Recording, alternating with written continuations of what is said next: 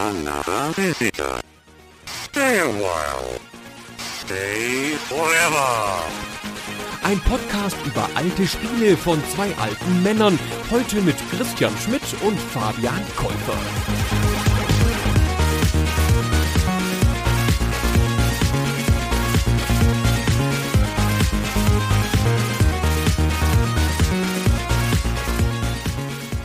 Hallo, liebe Hörer von Superstay Forever. Hallo, Fabian. Hallo, Christian und hallo, liebe Hörer. Wir beide mal wieder. Ne? Wir haben uns zusammengefunden, weil es geht jetzt um etwas Großes, Fabian. Ich hoffe, du bist dir dieser Bürde und dieser Würde auch bewusst, weil wir sprechen über eines der Spiele, die ich kenne wie kein zweites und liebe. Wir reden heute über Streets of Rage 2. Ich bin ein bisschen aufgeregt, mehr als sonst bei den Folgen, weil ich weiß, wie viel dir dieses Spiel bedeutet. Und ich weiß auch noch, als wir mit Super Stay Forever angefangen haben, was ja jetzt auch schon eine Weile her ist, da kam relativ schnell das Gespräch irgendwann mal auf dieses Spiel und ich dachte erst so, um ganz offen zu sein, das ist ein Scherz jetzt von Christian, weil A, er interessiert sich ja nicht so für Konsolenspiele und dann auch noch für ein Beat'em Up da habe ich echt gedacht, krass. Und von da an habe ich mich gefreut auf den Tag, wo wir eine Folge aufnehmen werden zu Streets of Rage 2, weil ich gebe es hier ganz unumwunden zu. Ich habe einfach auch beruflich bedingt, weil ich mich einfach weiterbilden wollte und auch Sachen nachholen wollte und Lücken schließen wollte, viele Sachen gespielt, die ich als junger Mensch oder als Kind ausgelassen habe. Aber Streets of Rage 2, es war mir natürlich ein Begriff und ich wusste, welche Art von Spiel das ist, aber ich habe das nicht wirklich gespielt bis zu der Vorbereitung zu diesem Podcast weil du ein alter Nintendo-Fanboy bist, Fabian. Na, weil dir dein Final Fight genügt hat auf dem Super NES und du deswegen nie an die guten Spiele rangegangen bist. Das stimmt. Ich werde nachher aber auch nochmal ausführen, was auch mit dazu beigetragen hat, dass das Spiel einfach bei mir eher so auf der B-Liste immer war. Oh, da bin ich mal gespannt. Aber ich freue mich so, also natürlich zum einen, weil wir jetzt über Streets of Rage reden, aber auch, weil die Rollen ja sonst umgekehrt sind, ne? dass du derjenige bist, der die Konsolenspiele in der Tiefe kennt und ich dann eher so meine Laienperspektive beitrage.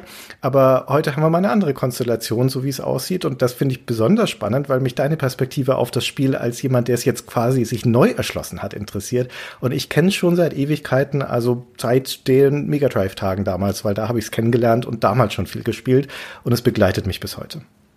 Das Schöne an dem Spiel ist ja durch die Natur als Beat'em Up bedingt, dass es rein zeitlich gesehen nicht sehr umfangreich ist, um es durchzuspielen. Das heißt, man kann es sich schnell grundlegend erschließen und ich habe es auch wirklich jetzt ein paar Mal durchgespielt in verschiedenen Versionen, die es von dem Spiel gibt und natürlich dann auch gleich noch den Vorgänger und den Nachfolger mal angeschaut, um da die Unterschiede zu bewerten und das ist ganz schön. Also, weil das Spiel kann man im Wesentlichen, ich würde sagen, so anderthalb Stunden kann man es durchspielen. Ja, zwei vielleicht, ja. Und grundsätzlich fällt es in das Genre der Beat'em-Ups. In Deutschland war es immer so, Beat'em-Ups waren diese One-on-One-Prügelspiele wie Street Fighter oder Mortal Kombat, solche Geschichten, das wurde hier mal als Beat'em-Up bezeichnet. Eigentlich die englische Bezeichnung bezeichnet aber die Art von Spielen, die Streets of Rage ist, sowas wie Final Fight Double Dragon, wo man eben mit einem oder mit zwei Figuren rumläuft und man verhaut eine ganze Menge an Feinden, die einfach so wellenmäßig auf einen zugeworfen werden. Genau. Im Englischen sind die One-on-One-Prügelspiele sind Fighting Games einfach nur, glaube ich. Hier im Deutschen hatte ich immer die unter Prügelspiele abgespeichert, aber das klingt ja jetzt auch nicht unbedingt nach einem hochoffiziellen Begriff. Und die Side-Scrolling Beat'em-Ups heißen auch hier Beat'em-Up, glaube ich. Aber na, wir bleiben bei Beat'em-Up, würde ich sagen. Ja, genau. Wie steigen wir denn ein? Wollen wir mit der Geschichte anfangen, wie es überhaupt zum ersten Teil von Streets of Rage kam? Ja, sehr gerne. Nur kurz noch zur Rahmung. Wir reden hier über eine Trilogie von Spielen, über Streets of Rage bis Streets of Rage 3 und sind hier in den frühen 90ern. Das erste Streets of Rage ist 91 erschienen, der dritte Teil 94. Da liegt also nicht viel Zeit dazwischen. Die kamen relativ kurze Folge und es sind alles drei Spiele für Segas Mega Drive. Also das ist die Plattform, auf der wir uns hier bewegen. Ist ja notwendigerweise so, wenn wir über Serien oder Trilogien sprechen, die für diese Generation der Konsolen, also Super Nintendo Mega Drive erschienen sind, die waren schon notwendigerweise eng zusammen, weil diese Konsolen einfach waren so fünf, maximal sechs Jahre aktuell und dann wurden die halt abgelöst von der Nachfolgegeneration. Das heißt, man hatte gar nicht so einen großen Zeitrahmen zur Verfügung, um da eben eine ganze Trilogie auf die Beine zu stellen. Dann fange ich doch mal damit an und erkläre mal, wie es überhaupt zu Streets of Rage kam, einem Spiel, was Sega selbst entwickelt hat, was es auch vorher nicht in der Spielhalle gab Die Spielhallen spielten aber damit rein in der Entstehung, weil ich habe eben schon mal angedeutet, es war ja die Zeit des Super Nintendos von Nintendo und des Mega Drives von Sega. Und das Mega Drive hatte ein bisschen Vorsprung auf dem Markt. Das ist je nach Gebiet, quasi Markt, so anderthalb bis zwei Jahre früher erschienen. So ab 88 gab es es schon in Japan und das Super Nintendo erst eine Weile später, 1990. Das Super Nintendo konnte aber sehr schnell aufschließen. Es hatte sehr starkes Portfolio von Nintendo selbst, aber auch einen sehr guten Dritthersteller-Support und beide, Nintendo und Sega, haben natürlich darum gekämpft, selber exklusive Ports zu bekommen von großen Marken, die man aus der Spielhalle kannte, aber auch eben Exklusiventwicklungen, die nur für diese Konsolen kamen. Und das Beat'em-up-Genre, von dem wir hier heute sprechen, war einfach damals ein wahnsinnig wichtiges Genre, gerade auch in der Spielhalle. Und es begab sich dann zu der Zeit, dass es von Capcom, dem japanischen Entwickler und Publisher, ein Spiel namens Final Fight gab, was so ein prototypisches Beat'em-up war und in der Spielhalle sehr erfolgreich. Und dann hat Nintendo es geschafft, für sich einen exklusiven Port für das Super Nintendo zu bekommen.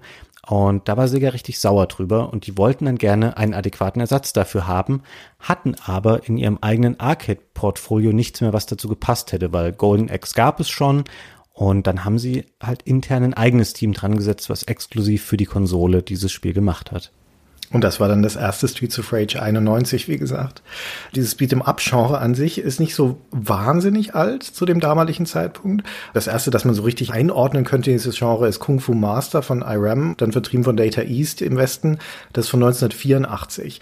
Und es kommt aus so einer Tradition, ich würde eher mal sagen, von eigentlich Spielen auf Basis von dem Kung-Fu-Thema. Ja, so wie Kung-Fu-Filme damals ganz beliebt waren, Bruce Lee und Co., so gab es auch in den 80er Jahren, Mitte der 80er eine ganze Menge von Spielen, die das aufgegriffen haben, so wie Karate Champ oder YR Kung Fu oder International Karate und so weiter. Das waren aber alles Duellspiele, ja, wo man sich entweder mit einem anderen Spieler oder mit Computergegnern prügelt. Und dieses Kung Fu Master, das auch aus der Arcade kommt, das funktioniert noch eher wie ein Jump'n'Run. Also es gibt da keine Tiefe, sondern es gibt eine Ebene, auf deren Charakter dann aber in diesem Fall von rechts nach links und von links nach rechts läuft und es kommen von allen Seiten Gegnermassen entgegen und man kann springen und sich drunter ducken und eben die umhauen. Also das sieht aber schon so auf den ersten Blick ein bisschen so aus wie die späteren Spiele und dann kommt mit zwei Jahren Abstand Renegade von Technos Japan raus. Das kommt dann über Taito, auch in der Spielhalle. Und dann kommt dann diese Räumlichkeit dazu. Also es hat eine isometrische Perspektive und man kann sich da auch schon nach hinten und vorne sozusagen bewegen mit seinem Charakter und wiederkommen von beiden Seiten Gegner, gegen die man dann im Faustkampf antreten muss. Das sind jetzt auch schon mehrere Gegner, die einen auf einmal umzingeln und gegen die man kämpft und vor allem hat es jetzt schon so ein urbanes Setting, also so klassische Dinge wie die U-Bahn-Station und das Rotlichtviertel und solche Geschichten. Aber es scrollt auch noch frei. Also da kannst du nach rechts gehen und dann wieder nach links und der Bildschirm folgt dir. Das ist also eher noch so ein Arena-Kampfspiel.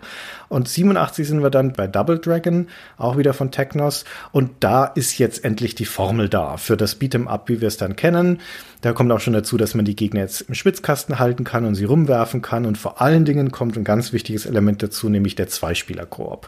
Also, dass man da gemeinsam unterwegs ist und die bösen Buben vermöbelt. Und Waffen sind dann auch schon mit drin, also Schlagwaffen, die man aufnehmen kann und benutzen kann und so weiter. Nochmal zwei Jahre später, 89, sind wir dann bei Final Fight, auch wieder in der Arcade. Und das ist im Prinzip das Spiel, das dann so einen ja, Erfolg hatte letztendlich, gerade weil es auch sehr schick war. Viel schöner als Double Dragon aussah. Und auch wieder dieses urbane Setting, das diese Spiele alle hatten. Und das ist das Vorbild dann für eine ganze Reihe von Spielen, insbesondere eben auch für diese Streets of Rage. Genau, man sieht auch relativ deutlich auf den ersten Blick, dass eben Final Fight als Vorbild fungiert hat für Streets of Rage, weil du hast drei Charaktere im ersten Streets of Rage. Das sind alles drei Ex-Polizisten. Du hast Adam, Axel und Blaze. Und gerade Axel ist sehr deutlich dem Cody nachempfunden aus Final Fight. Das liegt natürlich auch daran, weil das kann man sehr einfach kopieren, ohne dass es halt zu leicht zu durchschauen ist oder dass man es als Plagiat den Leuten vorwerfen könnte, weil er trägt eben ein weißes Shirt, er hat eine Jeans an, es ist ein Casual Look. Und diese Art von Charakter, das ist eindeutig schon davon inspiriert. Blaze ist das weibliche Pendant dazu und Adam ist der dritte im Bunde. Die bilden quasi das Trio, was in Streets of Rage 1 antritt und die Figuren unterscheiden sich da auch schon marginal voneinander. Die haben so eine kleine Reihe an Statuswerten und spielen sich dadurch auch ein klein wenig unterschiedlich. Hm. Das ist aber relativ marginal noch in dem Spiel. Das kommt dann später viel stärker noch raus. Also du hast gerade schon gesagt, das sind Ex-Polizisten. Wenn man es runterbrechen möchte, ist das, was das Spiel da erzählt, eine Selbstjustizgeschichte in einer korrupten Stadt. Alles so ins sehr archetypische übersteigert. Das ist die namenlose Großstadt mit so Downtown-Büroblöcken und so weiter. Und die ist aber unterwandert vom organisierten Verbrechen. Das kontrolliert da die Stadt, schmiert die Regierung, die Polizei ist auch gekauft und deshalb regiert auf den Straßen die Gesetzlosigkeit. Gangmitglieder lungern rum, Punks und was es sonst noch so an fiesen Leuten gibt. Und niemand ist mehr sicher. Ne? Der anständige Bürger traut sich nicht mehr auf die Straße, aber weil die Polizei ja korrupt ist, macht keiner was. Laut dem Handbuch von Streets of Rage 1 ist es also eine sterbende Stadt. Und die drei Polizisten dürfen da nichts dagegen tun. Deswegen treten sie aus der Polizei aus Renegaten und üben fortan Selbstjustiz und auf ihrem Feldzug durch die Stadt gegen das Verbrechen wandeln sie also auf den Straßen des Zornes, den Streets of Rage, die dem Spiel den Titel geben.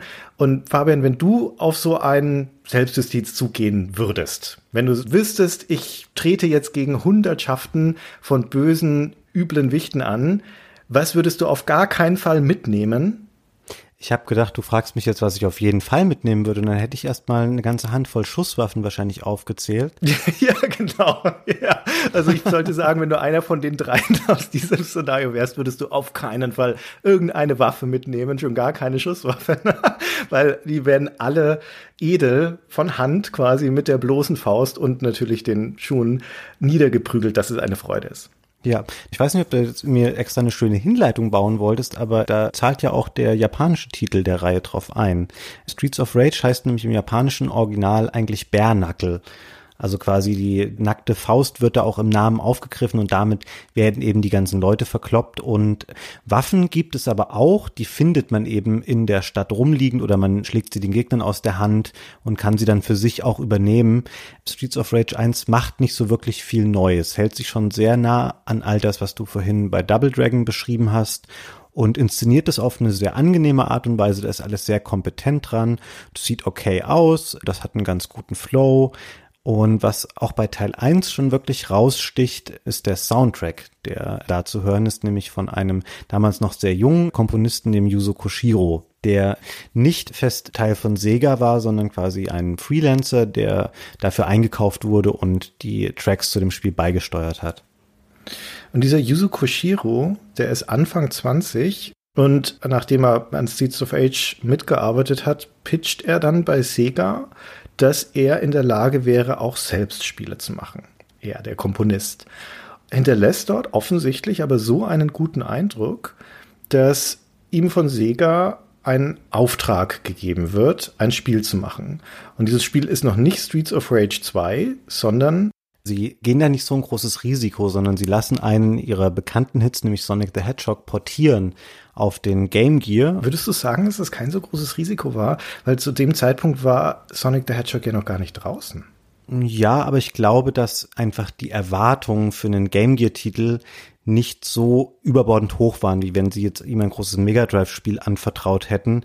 Der Game Gear war halt ein 8-Bit Handheld gewesen. Es war im Grunde genommen die tragbare Version eines Master Systems, also einer echt schon alten Hardware. Und ich finde, es war schon eine technische Herausforderung, weil natürlich Sonic the Hedgehog ist eines der Vorzeigespiele fürs Mega Drive gewesen mit schicker Grafik, sehr schnellem Scrolling und all diesen Sachen und das zu übertragen auf ein Handheld mit einem recht kleinen Screen und einer niedrigen Auflösung, das war sicherlich nicht einfach und auch da muss ich sagen, ich habe vieles erst jetzt gelernt im Zuge der Auseinandersetzung damit, weil ich habe damals im Gegensatz zu einem Mega Drive hatte ich mal einen Game Gear und in meiner Erinnerung war der Großteil der Spiele mehr oder weniger unspielbar, weil das Display sehr schlecht war, die Batterielaufzeit war furchtbar von dem Ding und das war natürlich toll und ambitioniert zu sagen, wir machen einen Handheld mit Farbe, aber die Technik war einfach noch gar nicht reif dafür. Es hat auch Schlieren gezogen, teilweise beim Scrolling. Aber wenn man sich heute anschaut, was Ancient, das war die Firma der Familie Koshiro, wo wir gleich nochmal drauf eingehen werden, dann umgesetzt hat mit dem Sonic Port für den Game Gear, ist schon technisch echt sehr, sehr beeindruckend, wenn man sich vor Augen hält, dass wir eigentlich von einem Gameboy-Konkurrenten sprechen. Aber das kam sowohl bei den Spielern sehr gut an, das Game Gear Sonic, das hat gute Kritiken hinterher bekommen und es muss vor allen Dingen auch bei Sega gut angekommen sein, weil die haben Ancient ja dann auch noch die Master System Portierung, also noch einen anderen 8-Bitter machen lassen und dann eben den Nachfolger von Streets of Rage. Aber wir müssen wirklich noch kurz die Entstehung von diesem Ancient erzählen oder die Konstellation von Ancient, weil das ist sensationell. Nachdem der Koshiro das gepitcht hatte bei Sega, dass er Spiele machen kann und er diesen Auftrag bekommen hat, das Sonic the Hedgehog zu machen, ist ihm dann relativ schnell ausgegangen, dass Sega aber keine Verträge mit einer einzelnen Person schließen kann, sondern da muss eine Firma her. Also als Vertragspartner für so ein großes Unternehmen wie Sega hätte man schon gerne eine andere Firma. Und daraufhin hat der Koshiro dann beschlossen, ein Familienunternehmen zu gründen mit seiner Mutter zusammen, mit seiner Mutter Tomo und bei der Gelegenheit seine Schwester Ayano auch gleich noch mit einzubeziehen, so dass also dieses Entwicklerteam, das ein Sonic-Spiel und dann auch noch ein Streets of Rage-Spiel als nächstes gemacht hat, also durchaus schon große Namen, im Wesentlichen ein Familienunternehmen war. Die haben dann aufgestockt noch um einen Programmierer und einen Grafiker, glaube ich, am Anfang, aber viel mehr waren es nicht. Zu den Zeiten von Sonic und von Streets of Rage haben sie im Wesentlichen dann Auftragsarbeiten vergeben an andere Entwickler. In den Credits von Streets of Rage 2 stehen auch noch andere Studios mit drin, beziehungsweise hinter den Namen steht in Klammern immer dabei, von welchen Studios die kommen, weil eben nur ein Teil der Mitarbeiter bei Ancient selbst angestellt war und eher der kleinere und den Rest haben sie sich zugekauft. Genau, die brauchten quasi noch Leute, um das Team zu komplettieren. Und du hast es eben schon mal erwähnt, auch die Schwester von Yuzo Koshiro war involviert und sie war offiziell als Art Director mit an Bord und hat viele der Grafik gemacht. Sie war aber wohl auch sehr stark ins Game Design involviert, weil viele der Moves auch von ihr entworfen wurden und sie so auch einen sehr großen Einfluss auf den Ablauf des Spiels hatte in seiner Mechanik. Und ich glaube, man tut ihr ein bisschen Unrecht, wenn man heute immer Yuzo Koshiro als die treibende Kraft oder das kreative Genie alleine hinter Streets of Rage 2 sieht, weil ich glaube, dass Ayano schon auch einen sehr, sehr großen Anteil hatte, weil natürlich sowohl die Mechaniken des Spiels, aber auch der Look, da ist so viel Ikonisches einfach drin, das darf man echt nicht unterschätzen, was sie auch an diesem Spiel geleistet hat das ist ihr Spiel, sagen wir es wie es ist. Also das ist der für mich schon so ein mind-blown Moment, dass man sich klar machen muss, dass dieses klassische Prügelspiel, das praktisch jeder, der es gespielt hat, hält das in höchsten Ehren, das Streets of Rage 2. Und das ist ein Spiel, in dem du dich durch Horden von Gegnern prügelst, links und rechts die Fressen einschlägst. Und das Spiel stammt von einer Frau, das stammt von Ayano Koshiro. Natürlich in Zusammenarbeit mit ihrem Bruder und mit den anderen Leuten bei Ancient, aber sie war nicht nur die Artdirektorin dafür, sondern auch die Projektleiterin. Leiterin. Und wie gesagt, sie ist ins Game Design so tief rein, dass im Prinzip alle Moves, die die Charaktere machen, auf ihr Konto gehen.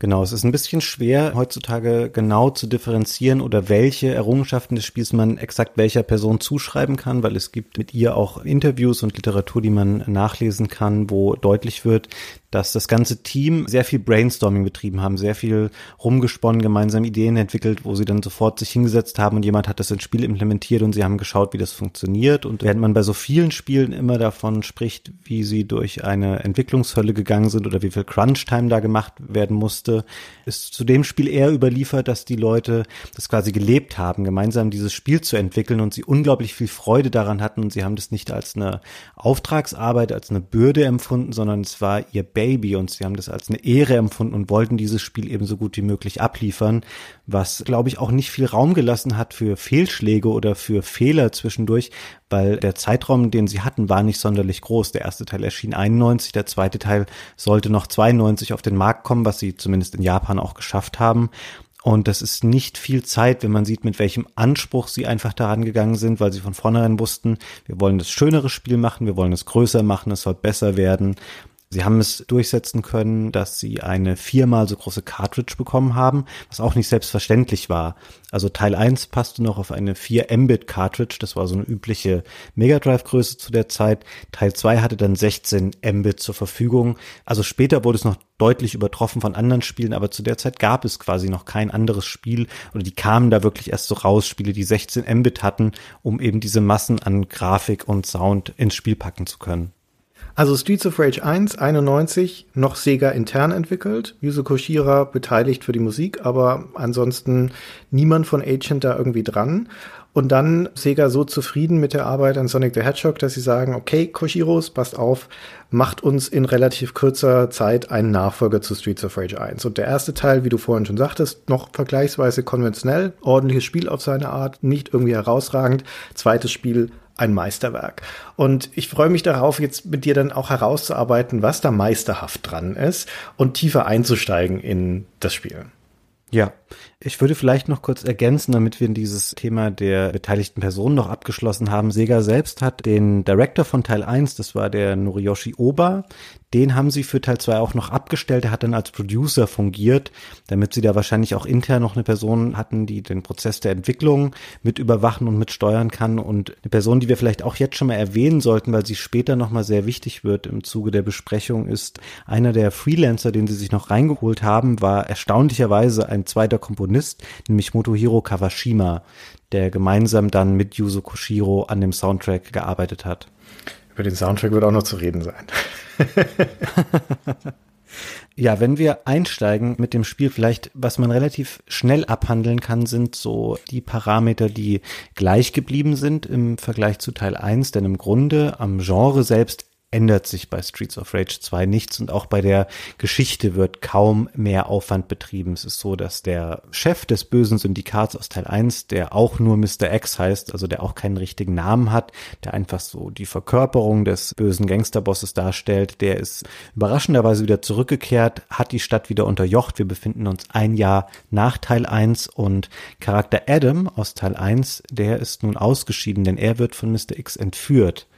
Und seinen Platz nehmen zwei neue Charaktere ein, nämlich der jüngere Bruder von Adam, der heißt Eddie, aka Skate, und ein Wrestler namens Max, der als Freund von Adam in der Story erklärt wird. Diese beiden Charaktere ergänzen das Portfolio, was erneut auch aus Axel und Blaze besteht. Und jetzt können wir da ein bisschen den Bogen machen zu dem, was wir vorhin schon mal beschrieben haben. Du hast auf einmal eine viel stärkere Differenzierung der Figuren, weil Max und Skate so ein bisschen zwei unterschiedliche Extreme verkörpern. Diese beiden Standardcharaktere, die wiederkommen, Axel und Blaze, die sind auch die Standardcharaktere. Die können ähnliche Dinge. Blaze ist als die drahtige Frau ein bisschen schneller, dafür ein bisschen schwächer. Axel ist so der 0815-Kämpfer, wenn man so möchte. Und die beiden Charaktere, die ihnen zur Seite gestellt werden, auch als bewusste Erweiterung und Ergänzung zum ersten Teil, wo der Adam im Prinzip ein Axel mit anderer Shirtfarbe war. Die beiden Charaktere unterscheiden sich relativ deutlich in ihren Eigenschaften. Und was solche Kampfspiele angeht, geht, ist das natürlich stark um körperliche Merkmale aufgebaut. Und das sieht man den Figuren auch schon an, wenn man sie anguckt. Der Skate, der ist ein Teenager, klein, schlank und steht auf Rollerblades. Alles klar, na, der wird jetzt nicht unbedingt Baumstämme ausreißen, aber der huscht halt durchs Bild wie ein Flummi. Und das Gegenteil davon ist der Max, der Wrestler, der ist allein schon doppelt so groß, der steht da wie ein Baum, hat sich ja auch gar nicht für nötig befunden, den Hemd anzuziehen, sondern entblößter Oberkörper, damit man auch sieht, wie er Sixpack aussieht und seine Arme sind so groß wie mein gesamter Oberkörper. Wo der hinhaut, wächst kein Gras mehr. Dafür steht er da wie ein Felsen und bewegt sich wie ein Panzer. Das ist jetzt keine sonderlich komplizierte und aufwendige Form der Differenzierung von Charakteren, sag ich mal. Ne? Es sind die Nuancen, die interessanter sind, um ehrlich zu sein. Weil diese Charaktere können prinzipiell das Gleiche. Das Moveset ist bei allen gleich. Es unterscheidet sich in der Geschwindigkeit der Ausführung, es unterscheidet sich in der Stärke natürlich von Einzelschlägen, aber im Detail ist das Moveset dann nuancierter und es gibt bestimmte Abwandlungen von den Dingen, was Schläge oder Schlagkombinationen tun und das macht unterm Strich einen viel größeren Unterschied als diese Bewegungsmerkmale. Hm, das stimmt. Und ich finde es erstaunlich, wenn man sich mit dem Spiel heute befasst, wie sie diese Vielfalt oder diese feinen Nuancen hingekriegt haben mit so einer doch im Grunde sehr reduzierten Steuerung, weil notwendigerweise mussten sie mit drei Tasten klarkommen, weil das Mega Drive hatte zu der Zeit nur diesen Controller, der nur drei Tasten hatte. Das Six-Button-Pad wurde erst im Jahr darauf eingeführt und von den drei Tasten nehmen Sie eine Taste noch her und benutzen sie nur für eine charakterspezifische Spezialattacke. Die Taste ist sonst für nichts gut. Dann hast du noch einen Sprungknopf und dann hast du nur noch eine einzige Taste übrig, mit der du alle Arten von Attacken auslösen kannst und verschiedene andere Sachen wie zum Beispiel Waffen aufheben oder Nahrungsmittel aufheben, die deine Energie wieder auffüllen. Und das ist wirklich so, dass man das in zwei Minuten verinnerlicht hat, weil es ist im Grunde genommen eine Steuerung, wie sie auch zehn Jahre vorher schon in Spielen hätte umgesetzt werden können oder fünf Jahre vorher auf Konsolengenerationen davor. Und trotzdem steckt da dann in den Details so viel drin, was man lernen und entdecken kann und wie man auch nach und nach für sich diese Steuerung einfach zu beherrschen lernt und auch den Gegner und die Gegnerwellen zu beherrschen lernt mit eben den Aktionen, die man zur Verfügung hat. Das Moveset und die Möglichkeiten, die du damit hast, sind im Vergleich zu den Fighting Games, also den Prügelspielen, wo man eins gegen eins antritt, vergleichsweise simpel, wenn man das mal so sagen möchte. Also gerade in ihren Wechselwirkungen, weil vor allen Dingen auch die Gegner, gegen die du antrittst, die können nicht viel. Das sind eher Gegner-Archetypen, die haben ein, zwei, manchmal drei oder vier Angriffsmuster, aber das war's schon. Also das sind runtergebrochene, krude Formen von den Spielcharakteren. Das heißt, du gehst da allein schon rein als ein an sich von deiner Befähigung deutlich überlegener Charakter. Die Herausforderung kommt durch die schiere Menge an Gegnern, mit denen du es zu tun hast und vor allen Dingen auch die Wechselwirkungen, die dadurch entstehen, dass diese Gegner sich über den Bildschirm um dich herum verteilen. Aber da kommen wir dann in Kürze noch drauf, weil das Geheimnis von guten Beat'em-Ups liegt schon in der Reduktion von Dingen. Zu dieser Konvention zum Beispiel gehört, und das sieht man in Streets of Rage auch sehr gut, dass sowas wie Blocken oder Ducken, also generell Verteidigungsmanöver eigentlich nicht existieren. Verteidigt wird auf der Ebene der Bewegung, also des Ausweichens, indem ich halt einfach nicht da stehe, wo der Gegner hinschlägt. indem ich nach links oder rechts gehe, zurückweiche und vorgehe und das war's. Im dritten Teil kommen dann noch ein bisschen mehr Bewegungsmöglichkeiten dazu, indem ich dann auch Side-Rollen machen kann oder spurten kann. Das geht im zweiten Teil noch nicht, außer wenn ich Skate spiele. Das spielt aber auch keine so große Rolle, sondern es geht eher um die Positionierung im Verhältnis zum Gegner und dann um das Angreifen. Und diese Reduktion zieht sich durch ganz vieles durch, auch durch das Spielprinzip letztendlich. Ja, um das nochmal klipp und klar zu sagen, falls man nicht unbedingt vor Augen hat, wie so ein Beat'em Up funktioniert. Man beginnt jedes von den Levels, von den Akten und in Streets of Rage gibt es acht davon, acht Stages nennt sich das. Die bestehen wiederum aus einzelnen Schauplätzen, meistens drei, vier, manchmal fünf und man startet jeweils links am Eingang des jeweiligen Levels und bewegt sich nach rechts durch. Das scrollt, deswegen nennt sich das ja auch Sidescroller. Und eine der Grundkonventionen ist, das geht niemals zurück. Sobald der Bildschirm sich, na, wie in einem Super Mario, sobald er sich ein bisschen nach rechts bewegt hat, geht es nicht mehr zurück. Es geht immer nur vorwärts.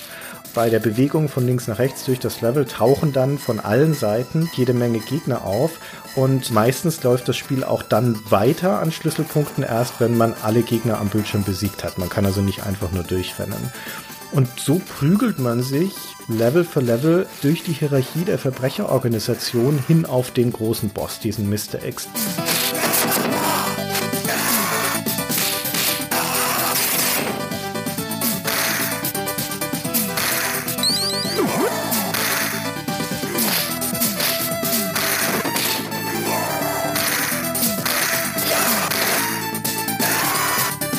das, was da auf einer Plot-Ebene passiert, und ich traue mich kaum, das so zu nennen, weil da passiert also narrativ so gut wie nichts, zumindest nichts Ausgesprochenes, ist halt, dass du meistens ziemlich weit unten anfängst, so in einem Hinterhof, im Rotlichtviertel bei Nacht und sowas, und dann erstmal in schämigen Kaschemmen und Bars die Handlanger umhaust, vermutlich um ihnen irgendwelche Informationen rauszuprügeln, man weiß es nicht, erzählt wird's ja nie, und dann geht's so langsam hoch durch so aller Weltschauplätze, den Hafen, die Lagerhalle, dann wird's irgendwann die Baustelle, die Fabrik und endet dann im Hauptquartier, also im Büroturm im Gläsernen des Syndikats und ganz oben im Penthouse mit Blick durch die Glasflächen über die Stadt Dort sitzt dann Mr. X auf einem großen Sessel wie auf einem Thron und lässt erst noch ein paar Handlanger anrücken, um einen zu verprügeln. Wenn man die umgelegt hat, dann kommt seine rechte Hand, Shiva, die muss man dann auch noch umhauen, also ihn, das ist ein Er, der Shiva.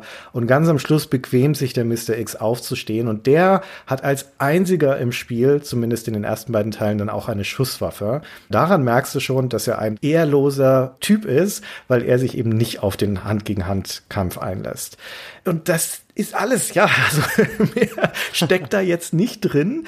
Die Variation, die durchaus weite, umfangreiche, tiefgehende Variation ist auf der Ebene der Spielmechanik und durchaus auch der Abwechslung bei den Schauplätzen und Gegnern.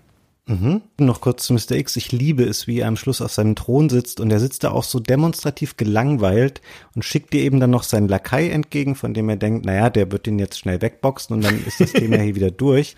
Und dann wirklich bequemt er sich erst aufzustehen und packt dann halt sofort seine Knarre aus, die ihm aber nicht unbedingt zum Vorteil gereicht, muss man sagen. Also ich finde, der Kampf gegen Mr. X ist nicht unbedingt das Highlight des Spiels, weil man relativ schnell dann lernt, seinen Salven auszuweichen und damit umgehen zu können.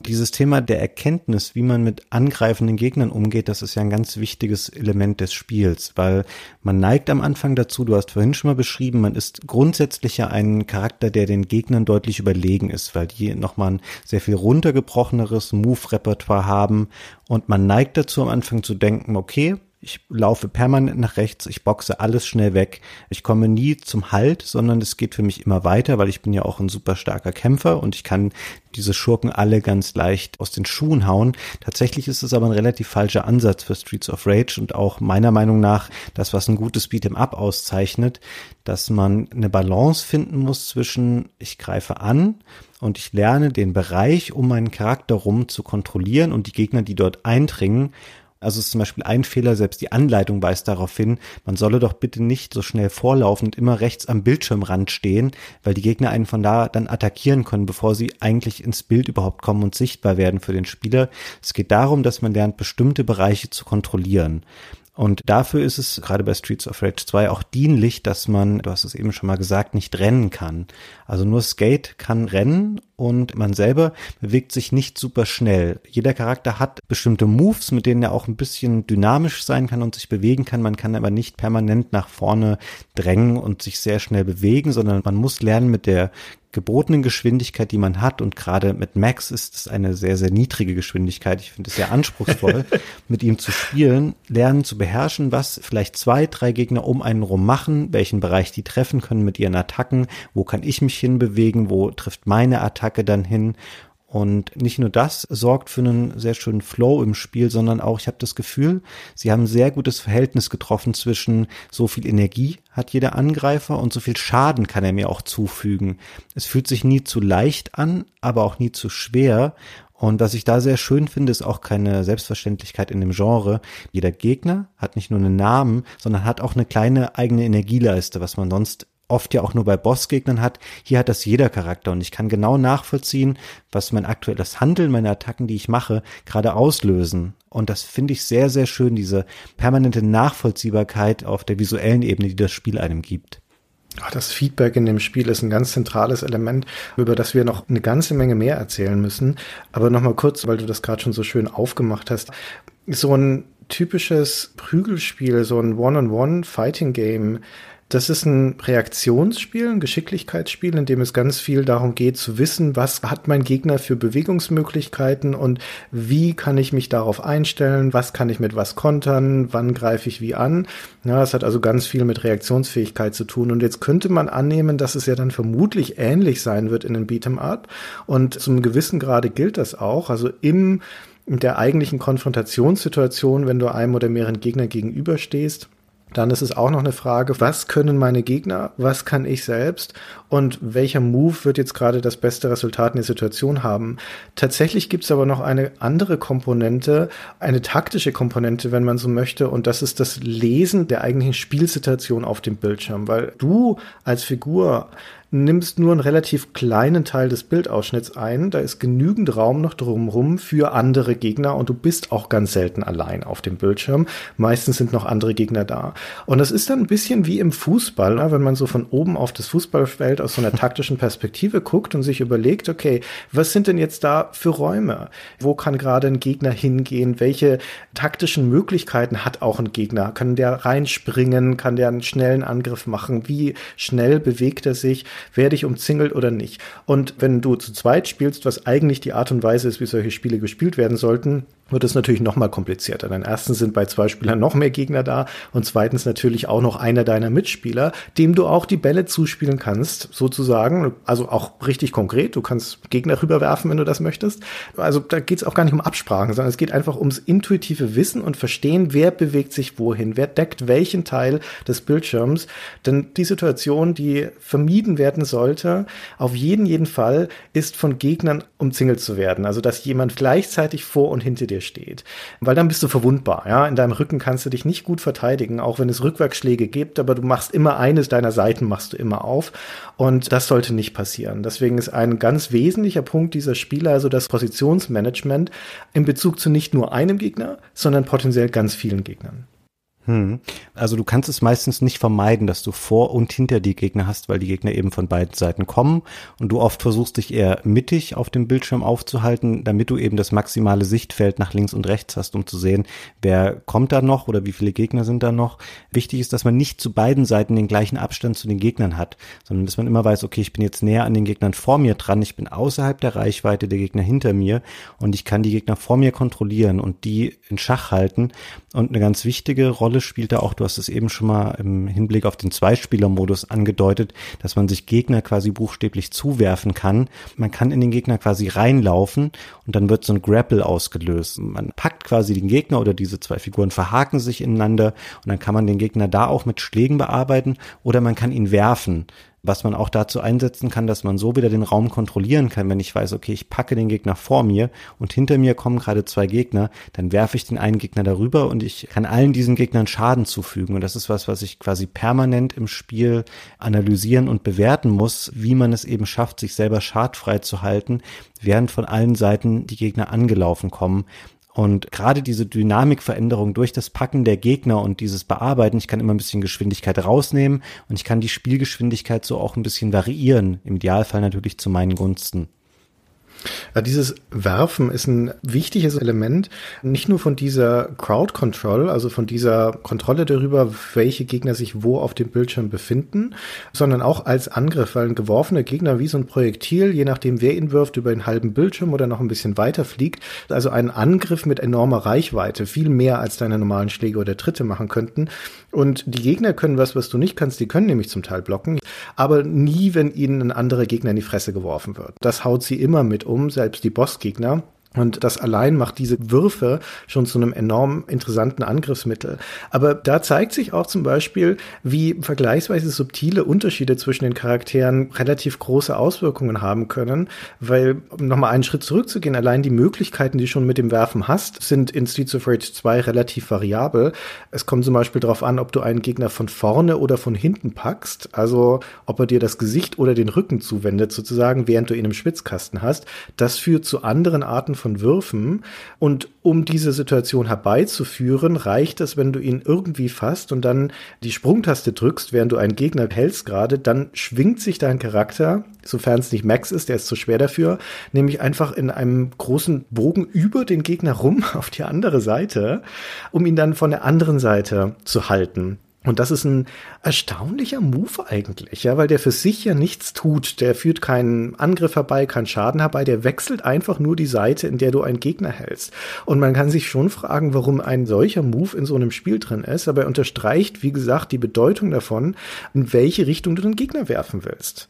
Die meisten Charaktere werfen den Gegner dann auch entweder vor sich oder hinter sich, je nachdem, wie sie ihn gehalten haben. Blaze zum Beispiel, deren Standardwurf ist auch sehr cool animiert. Die macht im Prinzip eine Rückwärtsrolle, ja, legt sich auf den Rücken und über den lang ausgestreckten Fuß schmeißt sie den Gegner über sich und dann hinter sich. Axel macht es so ähnlich. Der tritt den Gegner, glaube ich, nach hinten, aber jedenfalls, du wirfst den Gegner immer hinter dich. Und wenn da andere Gegner sind, dann werden die umgekegelt wie beim Bowling.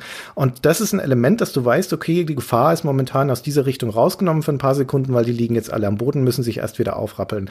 Skate dagegen ist der einzige, der bei einem eigentlichen Rückwärtswurf den Gegner nicht nach hinten wirft, sondern nach vorne.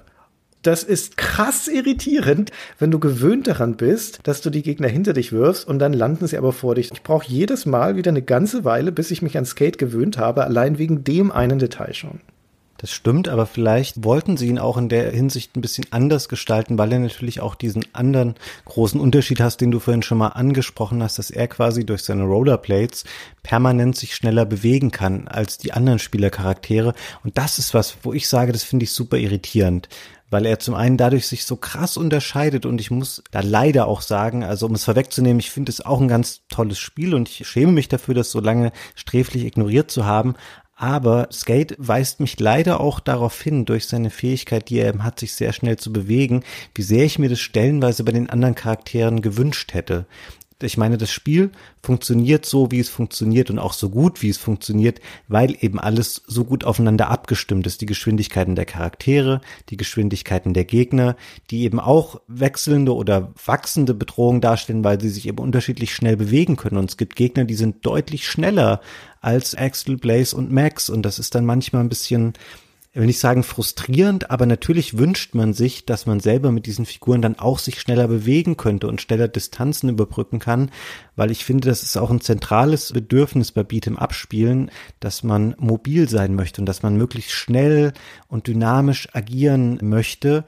Und Skate zeigt einem ja auch schon in dem Spiel, dass es theoretisch möglich wäre und dass das Spiel dann trotzdem noch funktioniert und man selbst ist mit den anderen Figuren aber ganz oft in diese Rolle zurückgeworfen, dass man denkt, Mensch, wäre ich doch gerade auch so schnell wie dieser Gegner, der mir jetzt hier dreimal weggelaufen ist, während ich versucht habe, ihn irgendwie zu schlagen oder zu packen.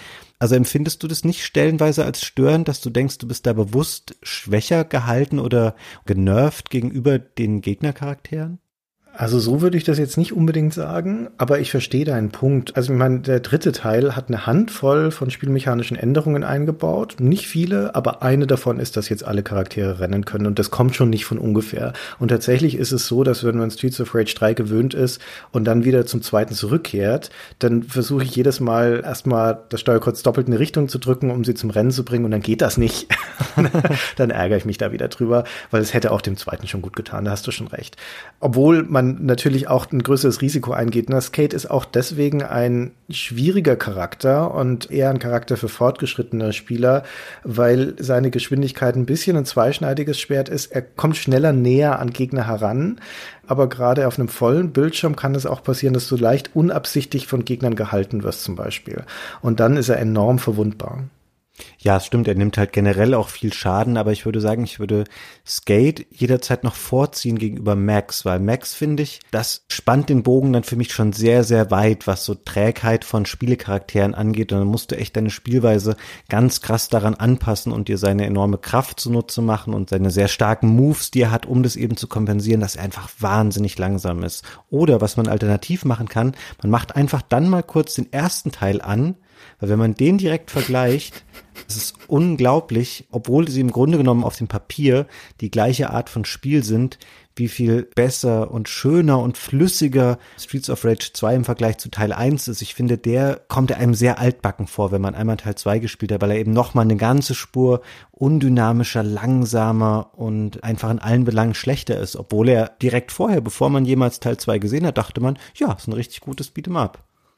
Max ist als der langsame Charakter angelegt, aber sein Blitzmove, also einer seiner Spezialangriffe, ist ein Slide. Also da rutscht er so ein Stückchen voran. Und der ist erstens relativ schnell, zweitens kann er von kaum einem Gegner im Spiel geblockt werden. Ja, also er rutscht dem Gegner die Beine weg sozusagen.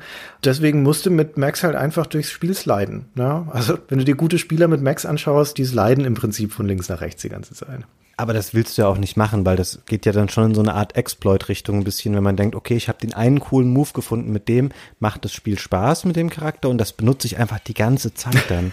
Das will man ja nicht machen. Nee, Max ist ein guter Charakter. Also es ist halt wie Skate auch, die brauchen schon Spielerfahrung und du musst ihre Moves besser beherrschen und musst das Spiel generell ein bisschen besser kennen, um mit denen effektiv spielen zu können. Gerade weil Max diesen Nachteil hat, dass er eben schlecht aus Situationen entfliehen kann durch seine Unbeweglichkeit, ist es umso wichtiger, dass du das Geschehen um dich rum besser kontrollierst. Und dieses Sliden ist natürlich auch keine Allzweckwaffe. Wenn er wieder aufsteht, dann ist er in ganz kurzen Sekundenbruchteil etwas verwundbarer. Ja, und es ist auch nicht in jeder Situation Situation anwendbar. Also Max ist jemand, der teilt mit relativ großer Reichweite und starken Schlägen aus und vor allem in beide Richtungen. Da jeder Charakter hat ja auch einen Rückwärtsschlag. Bei Max ist das ein Rückwärtstritt. Jeder Charakter hat so einen 360-Grad-Angriff. Bei Max ist das ein Faustwirbel. Damit kann er die direkte Umgebung relativ gut kontrollieren. Und wenn er Gegner mal in den Schwitzkasten bekommt, dann macht er enorm viel Schaden mit seinen Angriffen. Deswegen kann er den Bildschirm vergleichsweise schnell abräumen, wo so ein Charakter wie Skate zwar rumsaust, aber der braucht halt doppelt bis dreimal so lang, gerade bei den stärkeren Gegnern, bis die auch tatsächlich besiegt sind. Hm. Ich hatte vorhin, glaube ich, mal kurz gesagt, dass eine von den drei Tasten nur dafür da ist, um Spezialattacken auszulösen. Da haben sie sich ja auch komplett was Neues ausgedacht, zumindest im Rahmen von Streets of Rage. Bei Teil 1 war es noch so, wenn du da quasi den A-Button gedrückt hast für die Spezialattacke, dann hat das immer die gleiche automatisch ablaufende Sequenz ausgelöst, nämlich der Bildschirm ist schlagartig ganz weit nach links gescrollt. Da kam dann so ein Polizeiauto reingefahren und jemand hat aus dem Auto heraus mit einem Raketenwerfer eine Rakete abgefeuert, die dann diese 50 Meter über den Bildschirm fliegt und halt da als eine Art Smart Bomb einschlägt, wo du gerade dich mit den Gegnern prügelst. Und komischerweise macht es den Spielercharakteren gar nichts aus, aber es tötet eben alle Feinde direkt. Und ich fand das so blöd, wenn man es zweimal gesehen hat, weil natürlich sieht es hübsch aus und man denkt so, hey cool, Polizeiauto, Raketenwerfer, aber es reißt dich halt immer wahnsinnig aus dem Spielfluss raus und es nutzt sich total schnell ab. Und in Teil zwei hat jeder Charakter seine eigenen Special Moves, die eben sich auch ganz organisch einbinden lassen in normalen Spielablauf, wo man sagen kann, okay, jetzt würde sich dieser besonders effektive Schlag anbieten und man kann sie prinzipiell jetzt auch unbegrenzt benutzen, aber auch nur prinzipiell, weil wenn man sie anwendet und trifft damit Gegner, dann verlieren nicht nur die Energie, sondern man selber, der eigene Charakter, nimmt auch ein bisschen Schaden dadurch. Das heißt, ich muss immer genau für mich diesen Kompromiss finden zwischen, lohnt sich gerade der Einsatz oder ist es jetzt verschwendete Energie und kann ich die Situation auch so lösen, ohne mich eben auf diesen Spezialeinsatz zu verlassen. Das ist keine Mechanik, die Streets of Rage 2 erfunden hat. Es gab es in anderen Spielen auch schon aber es passt hier so gut rein und es ist auf jeden Fall sehr, sehr viel besser gelöst als im ersten Teil. Im ersten Teil ist es eine Smart Bomb, die man aus den Weltraum-Shoot'em-Ups kennt. Und der Gedanke dieser Spezialangriffe war in Final Fight zum Beispiel auch schon drin. Da war es aber einer pro Charakter. Hier sind die zwei cleveren Sachen. Zum einen, dass es kontextuell ist. Dieser Spezialangriff kann entweder dieser Rundumschlag sein aus dem Stehen oder wenn du dich bewegst, während du den auslöst, dann ist es ein besonders starker direktionaler Angriff in eine Richtung. Und die Tatsache, dass das Lebensenergie kostet, bringt natürlich noch eine kleine taktische Komponente mit rein, weil du dann abwägen musst, muss ich jetzt tatsächlich lieber einen kleinen Lebensverlust in Kauf nehmen, um einen großen Lebensverlust zu vermeiden.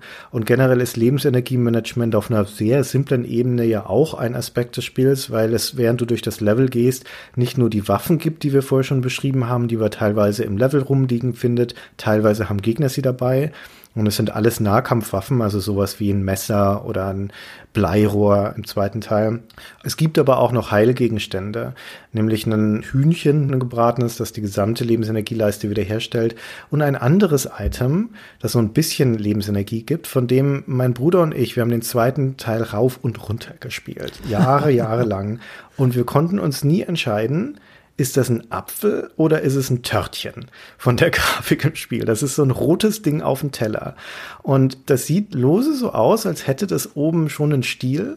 Aber dann haben wir uns immer gefragt, Warum würde man einen Apfel auf einen Teller legen? Das macht doch keinen Sinn. Es muss ein Törtchen sein. Und ich habe jetzt nach all den vielen Jahren Fabian durch die Lektüre des Handbuchs erfahren, dass es in der Tat ein Apfel sein soll.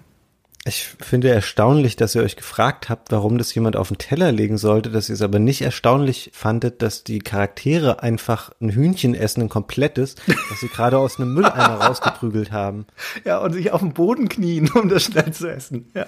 Nachdem ich mir einmal diese Frage gestellt habe beim Spielen, kam mir das immer so irritierend vor, dass ich einfach irgendwelche Mülleimer kaputt haue, daraus fällt ein Apfel oder ein Hühnchen und dann essen die das einfach und denken da gar keine Sekunde drüber nach. Aber es finde ich schön, dass ihr da so rational euch dieser Frage gewidmet habt, warum der Apfel auf einem Teller liegt wenn du um Leben und Tod gerade kämpfst, dann ist es dir wurscht, ob das Hühnchen aus dem Mülleimer kommt oder nicht. Oder aus dem Zeitungsverkaufsautomaten oder was es sonst noch so im Spiel gibt. Hauptsache Lebensenergie, ne? also du sagtest jetzt, es ist ein Apfel, ne? Es ist ein Apfel, ja. Wo kam der Teller in der Grafik für euch denn da zustande? Oder sieht es wirklich aus wie ein Teller? Ich habe es gerade jetzt nicht vor Augen. Also entweder ist es ein Schattenwurf, nee, der ist aber größer als der Apfel. Da ist ein Teller unten drunter. Das Hühnchen kommt ja auch auf den Teller, auf so einem Serviertablett. Oh ja, stimmt, du hast recht. Genau, das sind die zwei Arten von Items, die es gibt. Ich finde übrigens auch den Waffeneinsatz sehr schön gemacht, weil oft ist es bei diesen Spielen so, dass die Waffen zu stark sind oder sie sind so schwach oder so umständlich in der Handhabung oder weichen zu sehr in ihrer Dynamik davon ab, wie die normalen Schläge und Tritte funktionieren, dass man sie eher nicht benutzt. Aber ich finde, hier hat mir das immer Freude gemacht, so wenn man irgendwie eine Waffe aufsammeln konnte, die man vorhin dem Gegner aus der Hand geschlagen hat. Das hat was sehr Belohnendes an sich, wenn man eben diese Waffe dann auch kurze Zeit einsetzen kann, um die Gegner damit zu verkloppen. Also ich habe das echt gerne in Anspruch genommen. Ja, Du hast ganz kurz bevor wir angefangen haben, diese Aufnahme aufzuzeichnen, hast du als kurzes Urteil über das Spiel, das ja durchaus positiv ist, gesagt, ja, aber es ist ja schon ein ziemlich einfaches Spielprinzip oder ein ziemlich einfaches Spiel. Und da bin ich hier schon rot angelaufen bei mir, weil das nur einfach aussieht. Und ich finde, das ist eines der Geheimnisse von diesem Spiel, dass es besonders auszeichnet, dass das so naheliegend und so einfach, so simpel aussieht auf der Oberfläche, dass das aber eine Leistung ist, diese einfach Einfachkeit herzustellen mit vergleichsweise viel, ich will nicht sagen komplizierten, aber viel Feintuning. Und dass die ganze Abwechslung, die in dem Spiel drin steckt, in diesem relativ simplen Spielprinzip, dass die häufig gar nicht sofort deutlich wird. Wenn wir nur das erste Level zum Beispiel nehmen, das besteht aus drei Abschnitten und kämpft sich da also erstmal durch so eine nächtliche Straße, die ist leer bis auf so Gangmitglieder und sonstige halbseitene Gestalten. Da haut man sich dann so vor zum Eingang von einer Bar und da passiert schon das erste Mal was, was tatsächlich neu war auf dem Mega Drive für diese Art von Spielen und wo kein Hahn danach krähen würde heute, nämlich das Bild bewegt sich nicht nur von links nach rechts, sondern eine Stelle bewegt es sich diagonal nach unten. Und das hatte man so noch nicht gesehen bisher in Beat'em-Ups. Schön, dass du das ansprichst, weil ich habe das auch für mich noch in meinen Notizen stehen und ich war mir nicht sicher, ob das was wirklich bemerkenswertes ist oder ob das nur mir aufgefallen ist, dass ich das irgendwie interessant fand an dem Spiel, aber es stimmt, es gibt diese Stellen, wo man sich eben diagonal weiter bewegt und man merkt in dem Spiel förmlich permanent so die Tiefe des Bildes, die man hat. Man spürt ganz deutlich, dass man eben nicht nur auf einer Ebene kämpft, wo man sich links-rechts bewegt, sondern dass man auch in der Tiefe agieren kann und das transportiert das Spiel sehr schön. Generell finde ich, es erschafft eine erstaunliche Plastizität des Bildes. Das fällt einem in ganz vielen Details auf. Zum Beispiel am bemerkenswertesten finde ich das in dem Vergnügungspark-Abschnitt. Das ist die dritte Stage. Also im Hintergrund hat man ganz viel so typischen Vergnügungspark-Aufbau, wo man sofort erkennt, wo man hier sein soll. Und in der Mitte des Bildes ist von links nach rechts so eine Art Straße, an deren Seiten Laternen stehen, quasi oben und unten, die diesen Weg begrenzen. Und die scrollen in verschiedenen Geschwindigkeiten diese Laternen, wodurch man sofort weiß, welche jetzt im Vordergrund und im Hintergrund stehen. Und die lassen das Bild so wunderbar plastisch wirken. Also man hat wirklich das Gefühl, man guckt so ein bisschen auf so ein 3D Bild drauf, auch wenn es natürlich keins ist, sondern sie schaffen das wirklich sehr, sehr schön, einfach zu zeigen, dass man hier ein Spiel hat, was nicht nur diese klassische 2D-Ebene von links nach rechts hat, sondern wo man auch in die Tiefe agieren kann. Aber wo wir gerade bei Tiefe und Raum sind nochmal, in diesem diagonalen Abschnitt. Wie gesagt, das ist so trivial, dass da halt auf einmal diagonal scrollt und man mag sich denken, was soll denn das? Aber da werden zwei Prinzipien nochmal verdeutlicht, die in dem Spiel eine ganz wichtige Bedeutung haben. Eines der Designprinzipien von dieser Art von Spielen und so auch von Streets of Rage 2 ist, dass Angriffe grundsätzlich immer nur in der horizontalen gehen. Also die gehen immer nur nach links oder nach rechts, nie nach hinten oder nach vorne. Es gibt keinen einzigen Angriff im Spiel, der irgendwie in die Tiefe Tiefe wirken würde. Das heißt, eigentlich funktioniert das Spiel immer auf einer flachen Ebene und es sind wie so Fahrbahnen, wenn man das so möchte. Wenn du nach hinten oder nach vorne gehst, wechselst du auf eine andere Ebene. Das heißt, ein Gegner, der direkt vor dir steht, also jetzt nicht links oder rechts neben dir, sondern vor dir oder hinter dir, der kann dir nichts tun und du kannst ihm auch nichts tun. Die müssen erst sich von Angesicht zu Angesicht auf der gleichen Ebene gegenüberstehen. Und das heißt, dass also diese Bewegung nach oben und unten die wesentliche Ausweichbewegung ist. Sobald ich mich aus der Ebene des Gegners rausbewege, kann der mir nichts tun. Und es gilt für fast alle Gegner. Es gibt natürlich den einen oder anderen Gegner, der das bricht. Einen der Bosse zum Beispiel, den ich furchtbar hasse, den R-Beer. Das ist so ein riesiger, fetter Boxer, den man auf dem Schiff in Stage 5 bekämpft. Und der kann sehr schnelle diagonale Positionswechsel. Der kann ich auch nicht angreifen, diagonal nach vorne oder hinten, aber der kann seine Position sehr schnell wechseln. Der macht so kleine Sprünge, wo er mit seinem riesigen Hintern auf dich zuspringt und dich platt drückt. Und er kann auch so einen diagonalen Angriffsschlag machen. Also die Bewegung ist dann da auch wieder erstmal diagonal. Und der ist halt insbesondere deswegen fies, weil der eben dieses Prinzip aushebelt, dass ich eigentlich sicher bin, solange ich nicht auf der gleichen Ebene mit ihm bin. Und dieses Management von vor und zurück und damit von hier bin ich sicher und hier bin ich unsicher ist also ein taktischer Aspekt des Spiels. Aber bei dieser Diagonale wird noch was anderes deutlich, nämlich da hast du auf einmal links eine Wand an der man sich entlang bewegt. Da geht man eine Häuserwand nach vorne. Und normalerweise ist das Bild nach links und rechts offen. Da können also aus beiden Seiten Gegner reinkommen.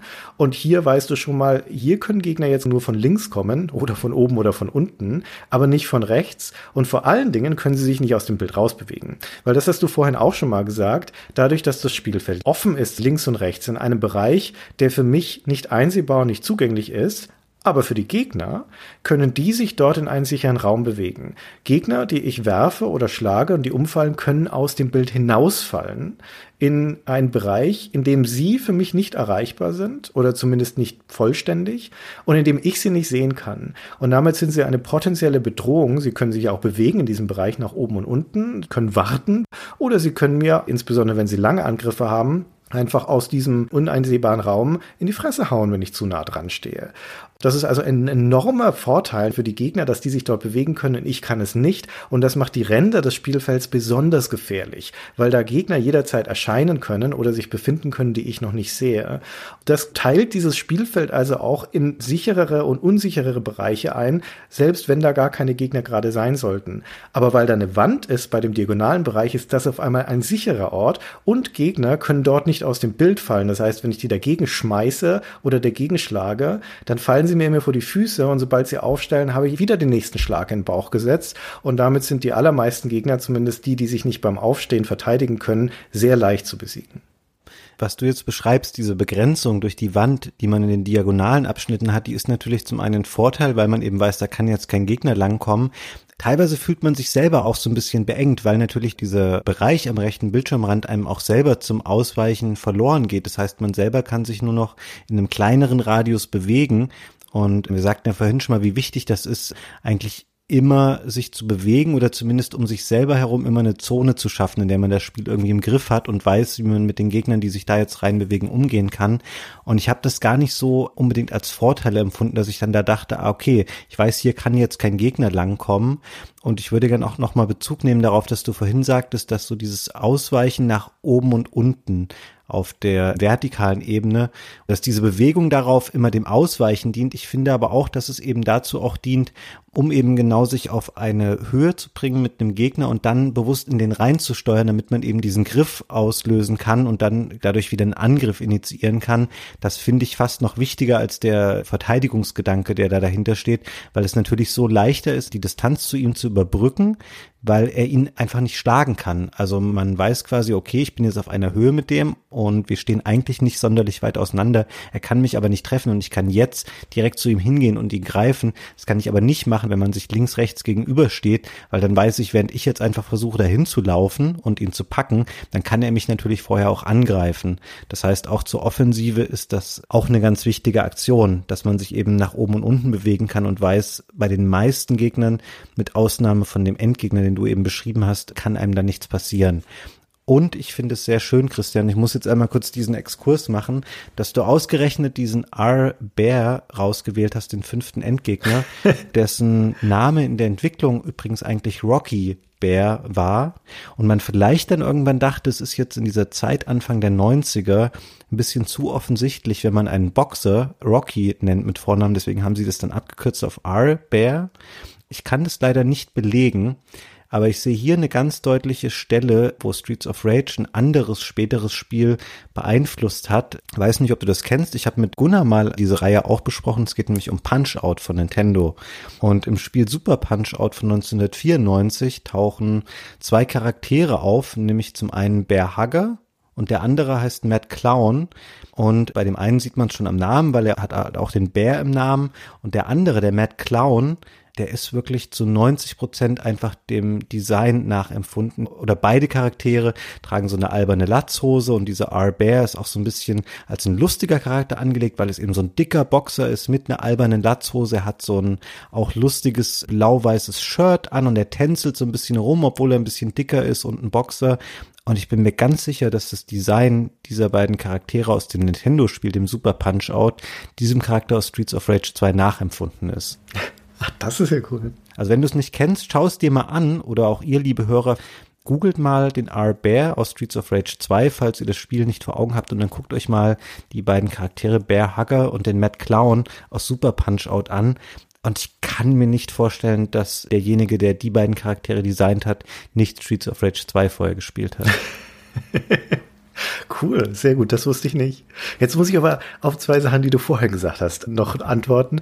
Also zum einen, was die Beengung des Raums angeht, durch diese Wand, die wir vorher hatten, das weiß das Spiel ja auch und spielt auch damit. Nicht umsonst gibt es ja ganze Abschnitte in dem Spiel, wo dein Bewegungsraum absichtlich eingeschränkt ist. Das erste Mal, das ist auch ein sehr cooler Moment in Streets of Rage 2, ist im vierten Level, das heißt Stadion, da bewegst du dich erst auf ein Baseballstadion zu und dann prügelst du dich über das nächtliche Baseballstadion und landest schließlich auf der Base und kämpfst dort das erste Mal gegen diese sehr fetten Gegner, gegen Big Ben und Konsorten, die Feuer speien können. Also das Spiel hat auch so fantastische Elemente, die rennen durch den Bildschirm und speien Feuer dabei. Und sobald du die besiegt hast und der Bildschirm leer ist, bricht auf einmal der Boden unter dir ein, senkt sich ab und du befindest dich in einem Aufzug und dann geht es in rasender Fahrt gefühlt kilometerweise nach unten, ja.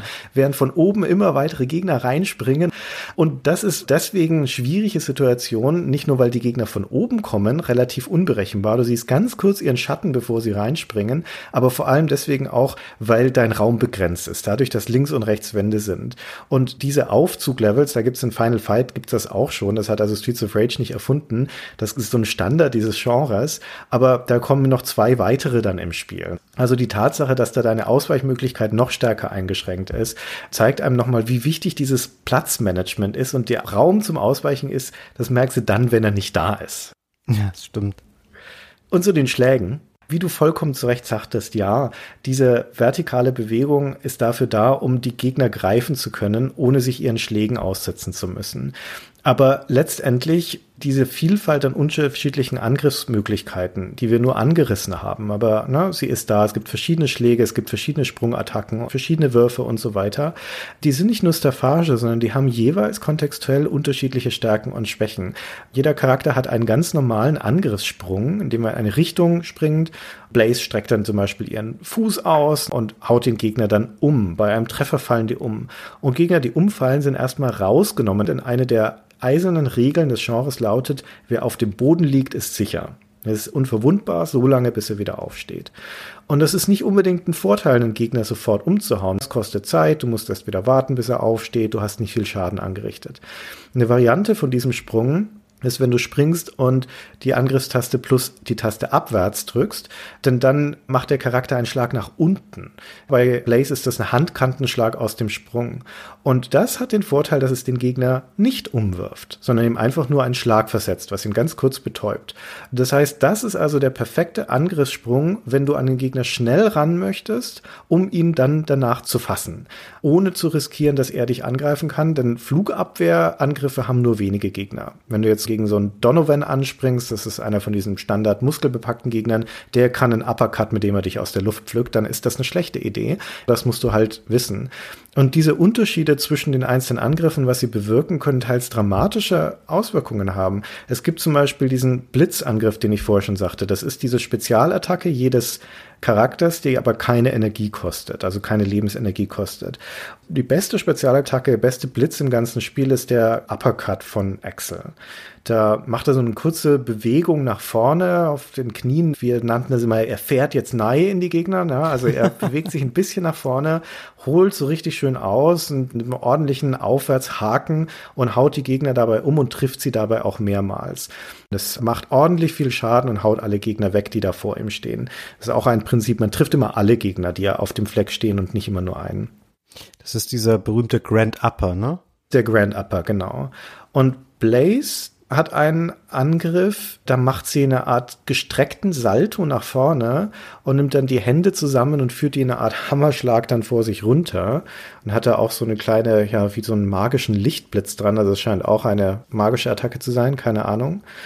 Sie macht also auch eine ganz ordentliche Vorwärtsbewegung in die Gegner rein, wo sie also in so eine ganze Gegnergruppe rein kann. Und wenn sie dann runterkommt mit ihren Händen, dann fügt sie da gut Schaden zu und wirft die auch um. Diese Vorwärtsbewegung ist weiter als bei Axel. Sie kann also da schon an dem Gegner vorbei, ja, über ihn drüber springen, wenn man so möchte, bevor sie den Schaden ausfügt. Das ist also schwieriger zu kontrollieren. Noch viel schlimmer ist aber, der kann total leicht gekontert werden, ihr Blitz. Schon ein einfacher Galsia, der Standardgegner, der muss nur seine Hand ausstrecken und Blaze rennt mit der Nase dagegen bei diesem Sprung und dann ist er abgebrochen und Blaze fällt zu Boden. Und das ist so ein gravierender Makel, dass dieser nominell ja auch gute Blitzangriff so krass viel schlechter ist als der von Axel. Nicht wegen dem Schaden, den er anrichtet, das ist beides nicht so groß unterschiedlich, sondern wegen der Möglichkeit, wie es abgewehrt werden kann. Hm. Ja, da kann tatsächlich, glaube ich, fast jeder so ungefähr reinschlagen mit irgendeiner Attacke und kann das unterbrechen. Genau. Von daher, das lohnt sich schon wirklich und es ist fast auch notwendig, dass man mit jedem Charakter sich das ganze Move-Repertoire einmal anschaut, weil die sich halt wirklich ganz stark da unterscheiden, auch in der Effektivität und teilweise da ganz erstaunliche Sachen zutage treten, wie du vorhin auch schon mal den Slide-Move von Max beschrieben hast, der so unglaublich nützlich ist und es ist fast ein Muss, wenn man eben das Spiel irgendwann auch beherrschen will oder da auch mit Spaß einfach durchkommen will. Das ist eine beliebte Taktik von Leuten, die sowas nicht so häufig spielen, einfach zu sagen, ich springe die ganze Zeit so von links nach rechts und mache diesen Standard Luft tritt, der die Gegner aber immer auf den Boden wirft und es passiert genau das, was du vorhin beschrieben hast. Es dauert alles irritierend lange, weil die Gegner immer zu Boden fallen, dann ist kurz diese Pausemoment hergestellt, in dem der Gegner nicht getroffen werden kann, er verliert aber nicht viel Energie. Und dann springst du zur anderen Seite, trittst da den Gegner wieder um. Und irgendwann trittst du dann auch mal daneben und dann fällt dieses ganze Ding in sich zusammen. Und so sollte das Spiel eigentlich halt nicht gespielt werden. Es funktioniert halt auch nicht sonderlich gut.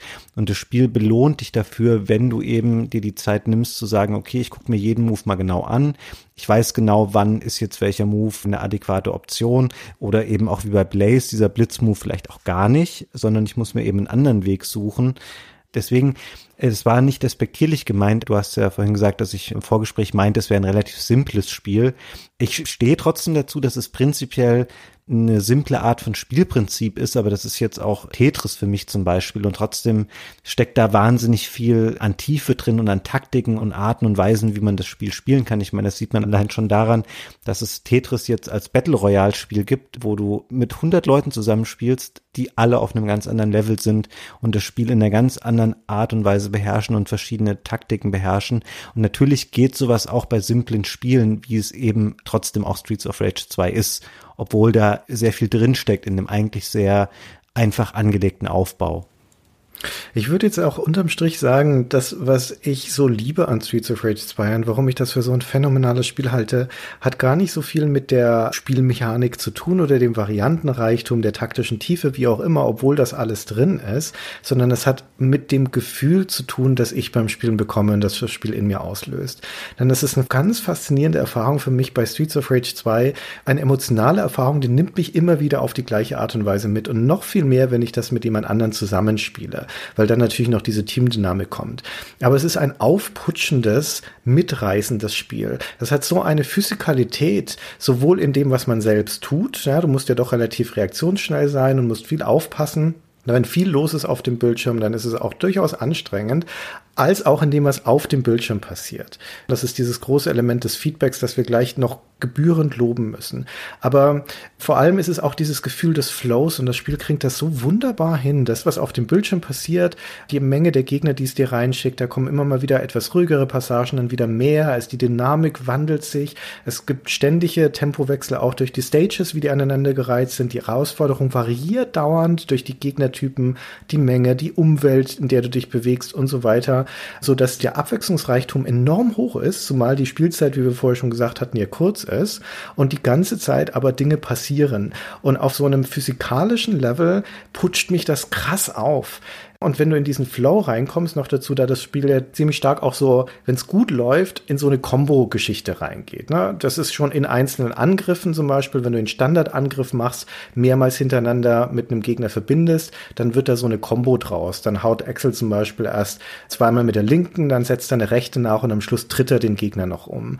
So hat jeder so seine Kombos und wenn du das schnell anschließt, den einen Gegner so mit der Combo umhaust, dann gleich den nächsten wirfst, drei Gegner umhaust, dem einen, der noch da steht, rüberspringst, ihn auch wieder aus dem Sprung packst oder ihm so ein Grand Upper reinsetzt. Es ist eine schiere Freude. Ich kann das nicht anders beschreiben. Es fühlt sich so gut an, wenn das Spiel läuft, wenn du es drauf hast und diese Leute unter Kontrolle hast. Das fühlt sich so unglaublich gut an. Und dann sind das diese kleinen Häppchen, ja, diese Stages sind dann relativ schnell vorbei und es endet dann immer mit so einem kurzen Score-Bildschirm. Da kommt immer die gleiche Fanfare, die endet immer mit den gleichen vier Tönen, einem Da-Da-Dam. Und wenn es gut gelaufen ist, dann quittiere ich das immer. Das ist fast schon so eine körperliche Reaktion mit vier Faustschlägen in die Luft, weil einfach die angespannte Energie raus muss in diesem Moment. Das überträgt sich auf mich. Außer es lief gerade scheiße beim Endgegner und ich habe ein Leben mehr verloren, als ich das wollte. dann haue ich eher auf den Tisch rum. Also im Guten wie im Schlechten. Man mag davon halten, was man will. Aber das Spiel nimmt mich emotional mit. Ja, also es hält einen auch definitiv unter Spannung, weil es eben schon einen gewissen Anspruch hat, weil natürlich sind es im Wesentlichen ganz runtergebrochene Prototypen von Gegnern, die nur ein, zwei Attacken beherrschen, aber du musst bei Streets of Rage 2 schon wissen, okay, das ist der Gegner, der kann das und der kann noch diesen speziellen Move und der kann mich auch so treffen, weil da ist das Spiel halt schon sehr variantenreich auch. Ich habe nämlich mal im Zuge dessen, um zu verstehen, warum gefällt mir dieses Spiel denn eigentlich besser als die meisten oder eigentlich, ich würde jetzt echt so weit gehen und sagen, als alle anderen Beat'em-Ups dieser Zeit und speziell auch auf dem Mega Mega Drive und ich habe dann mal alle der Sachen angeschaut und es gab nicht wenige gute Beat'em-Ups auf dem Mega Drive. Es gibt ein paar, okay, Superheldenspiele, es gibt natürlich Sachen wie das Turtles Hyperstone heißt, Golden Axe, so Sachen, die ich angesprochen habe. Und Turtles zum Beispiel, das ist sehr ähnlich zu dem Turtles in Time vom Super Nintendo, was ich immer sehr hoch geschätzt habe. Und dann habe ich mir diesen Mega Drive Port angeschaut und ich glaube, es trifft auf das Super Nintendo Spiel im Wesentlichen auch zu. Ohne Übertreibung, da kommt, glaube ich, 50 oder auch 80 Mal der gleiche Gegner am Anfang. Das ist dieser typische Shredder-Goon mit diesem Spandex-Outfit, diese Ninjas in verschiedenen Farben, die aber halt nur so Palette-Swaps sind. Da ist keine Varianz oder keine wechselnde Herausforderung drin, sondern du läufst halt rein und kannst sie relativ leicht umhauen. Und da trifft halt wirklich diese Bezeichnung Kanonenfutter zu. Und das Streets of Rage 2 will schon ernsthafter gespielt werden und es fordert dir mehr Konzentration ab und mehr Beherrschung des Spiels Spiels und einfach das Wissen darum, wie du mit bestimmten Gegnern umgehen musst. Und das können ganz viele der anderen Spiele nicht so gut replizieren oder auf diesem Niveau einfach bieten. Und natürlich darf hier jetzt kein falscher Eindruck entstehen, bei Streets of Rage 2 wiederholen sich auch Gegner und das nicht zu knapp aber trotzdem gibt es grundsätzlich sehr viele und die stellen für sich genommen in der Regel größere Herausforderungen dar als das, was in den meisten anderen Beat'em-Ups so entgegengespült wird in diesen Wellen. Da ist viel mehr Kram dabei, was einfach nur Füllmaterial ist, was man weghaut, ohne drüber nachdenken zu müssen. Ja, zumal der Schwierigkeitsgrad da auch einen großen Einfluss hat. Du kannst das Spiel ja standardgemäß in vier Schwierigkeitsgraden spielen, von easy bis hardest.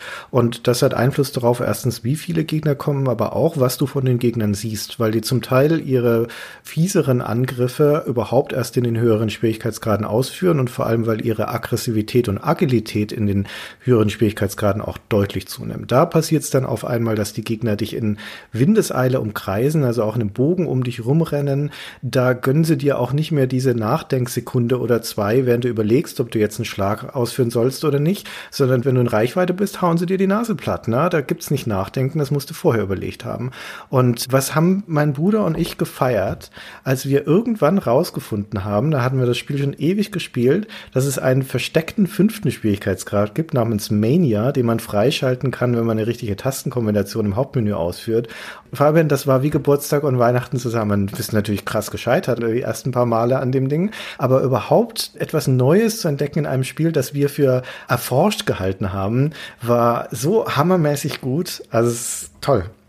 Jetzt müsst ihr natürlich aber auch sagen, seid ihr nur die ersten paar Male gescheitert oder habt ihr irgendwann tatsächlich den Mania-Modus geschafft? Weil ich bin ja so jemand, ich bin ein großer Freund von Standardschwierigkeitsgraden, weil ich mir immer denke, da ist so die perfekte Balance hergestellt zwischen Herausforderung und Machbarkeit. Es gibt mir nicht so viel, solche ultra schwierigen Schwierigkeitsgrade auszuprobieren. Aber natürlich jetzt, wie du es beschreibst, dass eben die Gegner auch agiler und vielleicht auch ein bisschen intelligenter agieren, das klingt cool. Bei dem Mania-Modus von Streets of Rage sind, glaube ich, sehr, sehr viele Leute dran gescheitert, sage ich jetzt mal. Also du würdest ja. jetzt nachhaltig bei mir Eindruck schinden, wenn du sagen würdest, du hast es durchgespielt auf dem Modus. Ich weiß es nicht mehr, um ehrlich zu sein, ob wir es jemals geschafft haben. Was du mit freischaltest, mit diesem Cheat quasi, ist auch die Möglichkeit, die maximalen Leben, die du haben kannst, von fünf auf neun hochzudrehen. Ich glaube aber, wir haben es selbst damit nicht geschafft. Also Mania ist schon nochmal ordentlich drauf. Aber in Hardest, was so der höchste normale Schwierigkeitsgrad ist, in unseren besten Seiten, als wir gut eingespielt haben, haben wir das Spiel da eigentlich immer beendet. Schon mit ein paar Credits, die dann weggegangen sind. Ich habe es jetzt für die Vorbereitung in den Podcast alleine nochmal schnell durchgezogen, das Spiel auf Hard, einfach mal schnell zum Ende zu kommen und nochmal zu gucken, was geht. Ja, ich musste, glaube ich, zwei Credits tatsächlich investieren. Aber was ich immer noch schaffe, auch heute aus dem Stand ist, so die ersten drei Level durchzuspielen, ohne dass ein Leben geht. Wenn es gut läuft, dann ist mein erstes Leben dann bei Abadede weg. Das ist der Boss in diesem Stadion-Level. Das ist so ein Wrestler in so einer Untergrund-Wrestler-Arena, wo dieser Aufzug hinführt. Und der hat als Spezialangriff so einen Uppercut, den er aus dem Rennen ausführt. Dann rennt er über den Bildschirm und pfeffert dir dann seine Faust und das Kinn. Wir sagten da immer, okay, aber Dede ist wieder unterwegs. Das möchtest du auf jeden Fall vermeiden, dass er das macht. Deswegen musste ihn da einigermaßen eng an ihm dranbleiben. Der ist aber so gebaut, ich glaube, das ist schon noch auch ein bisschen dieser Arcade-Historie geschuldet, dass es kein so richtig gutes Mittel gegen ihn gibt viele Standardangriffe oder Standardtaktiken wehrt er dann ab und der zieht massig Schaden ab. Also wenn du den bekämpfst, ohne es richtig gut drauf zu haben, dann muss man damit rechnen, dass da trotzdem ein paar Leben fliegen. Was aber geht, na, und so machen wir es dann meistens, ist, den kannst du unter Kontrolle halten, indem du ihn so einen Standardschlag verpasst, was ihn für einen Sekundenbruchteil außer Gefecht setzt. Und anstatt es zu einer Combo zu machen, indem du in schneller Folgeschläge nachsetzt, wiederholst du in einem richtigen Takt immer diesen Standardschlag. Und das dauert zwar einfach lang, aber so prügelst du ihn dann mit kleinen Schlägen nach und nach runter. Also ich gebe an der Stelle offen mal zu, Christian, dass man natürlich merkt, dass du Jahre des Trainings in dieses Spiel investiert hast, weil das jetzt natürlich schon wirklich Detailanalysen sind. Das ist jetzt mir beim Spielen nicht so im Detail klar geworden, was einzelne punktuelle Angriffe gegen die Gegner sind.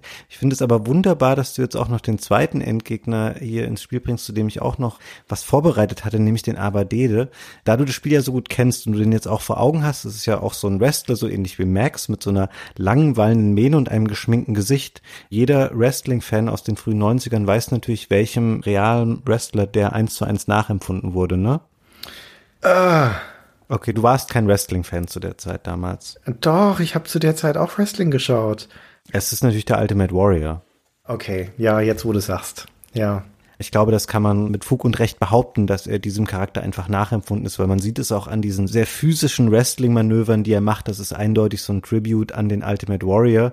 Und ich finde, hier kann man kurz mal den Exkurs wagen. Man sieht bei Streets of Rage 2 vor allem ganz deutlich, wie sehr die Entwickler sich orientiert haben an so Trends und Hypes, die in diesen frühen 90er Jahren angesagt waren. Es kann vielleicht für uns auch ein bisschen als Überleitung zu dem Look des Spiels dienen, weil da sind so viele Elemente drin, es sind Wrestler drin, die damals natürlich extrem populär waren. Du hast Skate, diesen jungen Teenager, der so prototypisch auch so ein Teenager der frühen 90er ist. Der hat eine umgedrehte Baseballkappe auf, der fährt Stimmt. Rollerblades, der hat so weite coole Klamotten an das sind so viele Sachen, so der Neon-Look des Spiels. Du hast Typen, die fahren auf so bunten Enduro-Maschinen rum oder welche, die aussehen wie so eine Mischung aus Mad Max und der Legion of Doom, also auch so einem Wrestling-Tech-Team. Und da steckt ganz, ganz viel so 90er Jahre und gerade so frühe 90er Jahre Spirit mit drin. Und das geht sogar so weit. Ich habe ganz am Anfang in der Vorbereitung für diesen Cast habe ich mit dem ersten Teil angefangen.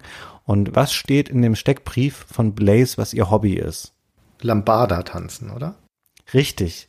Es ist Lambada und ich meine auch sowas, das baust du halt ein, weil es natürlich damals so ein Trendthema ist. Niemand sonst wäre jemals auf die Idee gekommen, wenn er heute ein Spiel machen würde, dahin zu schreiben, das Hobby dieser Ex-Polizistin, die jetzt da Gangster verkloppt, ist Lambada-Tanz.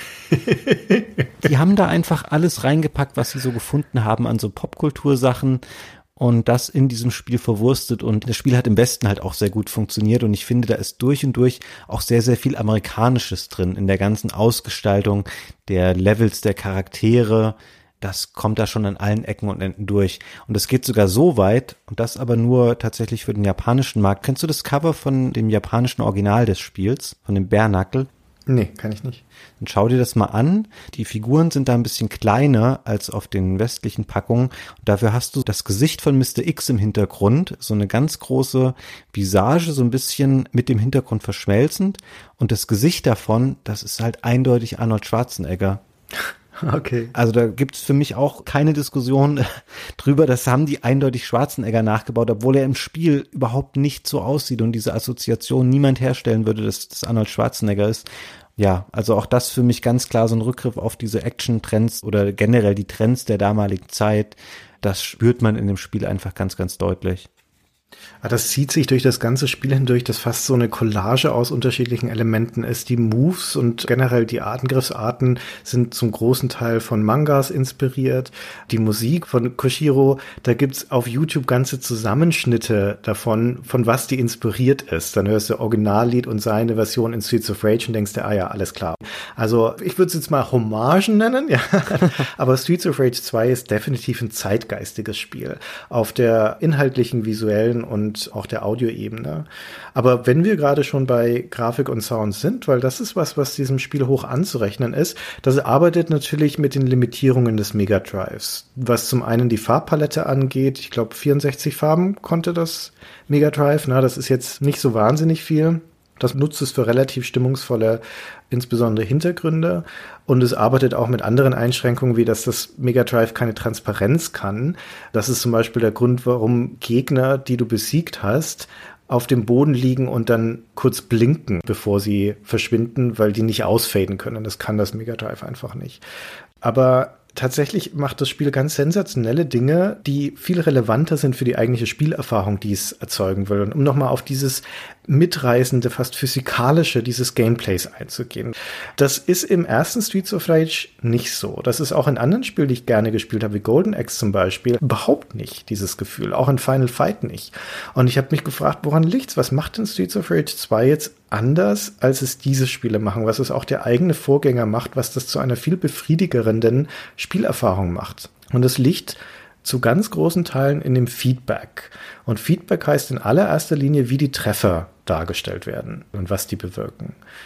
Das, was zum Beispiel auch Final Fight schon hat, ist, dass du anhand der Animationen durchaus die Macht von so einem Treffer wirkst. Ja, die Gegner werden zurückgeworfen, sie bäumen sich, sie krümmen sich, wenn du im Bauch getroffen bist oder sowas. Das ist eine sehr übersteigerte Art in der Darstellung, wo die Auswirkung eines Schlags quasi visualisiert wird. Und du hast natürlich auch sehr satte Schlaggeräusche und Gegnerschreie. Das ist aber noch mal besser in Streets of Rage 2, also gerade auf der Audioebene. Die Samples, sowohl die Schlagsamples, auch, auch die Schreie sind auch von ihrer Abmischung sehr satt, sehr plastisch. Da kommt echt der Rums sehr deutlich rüber.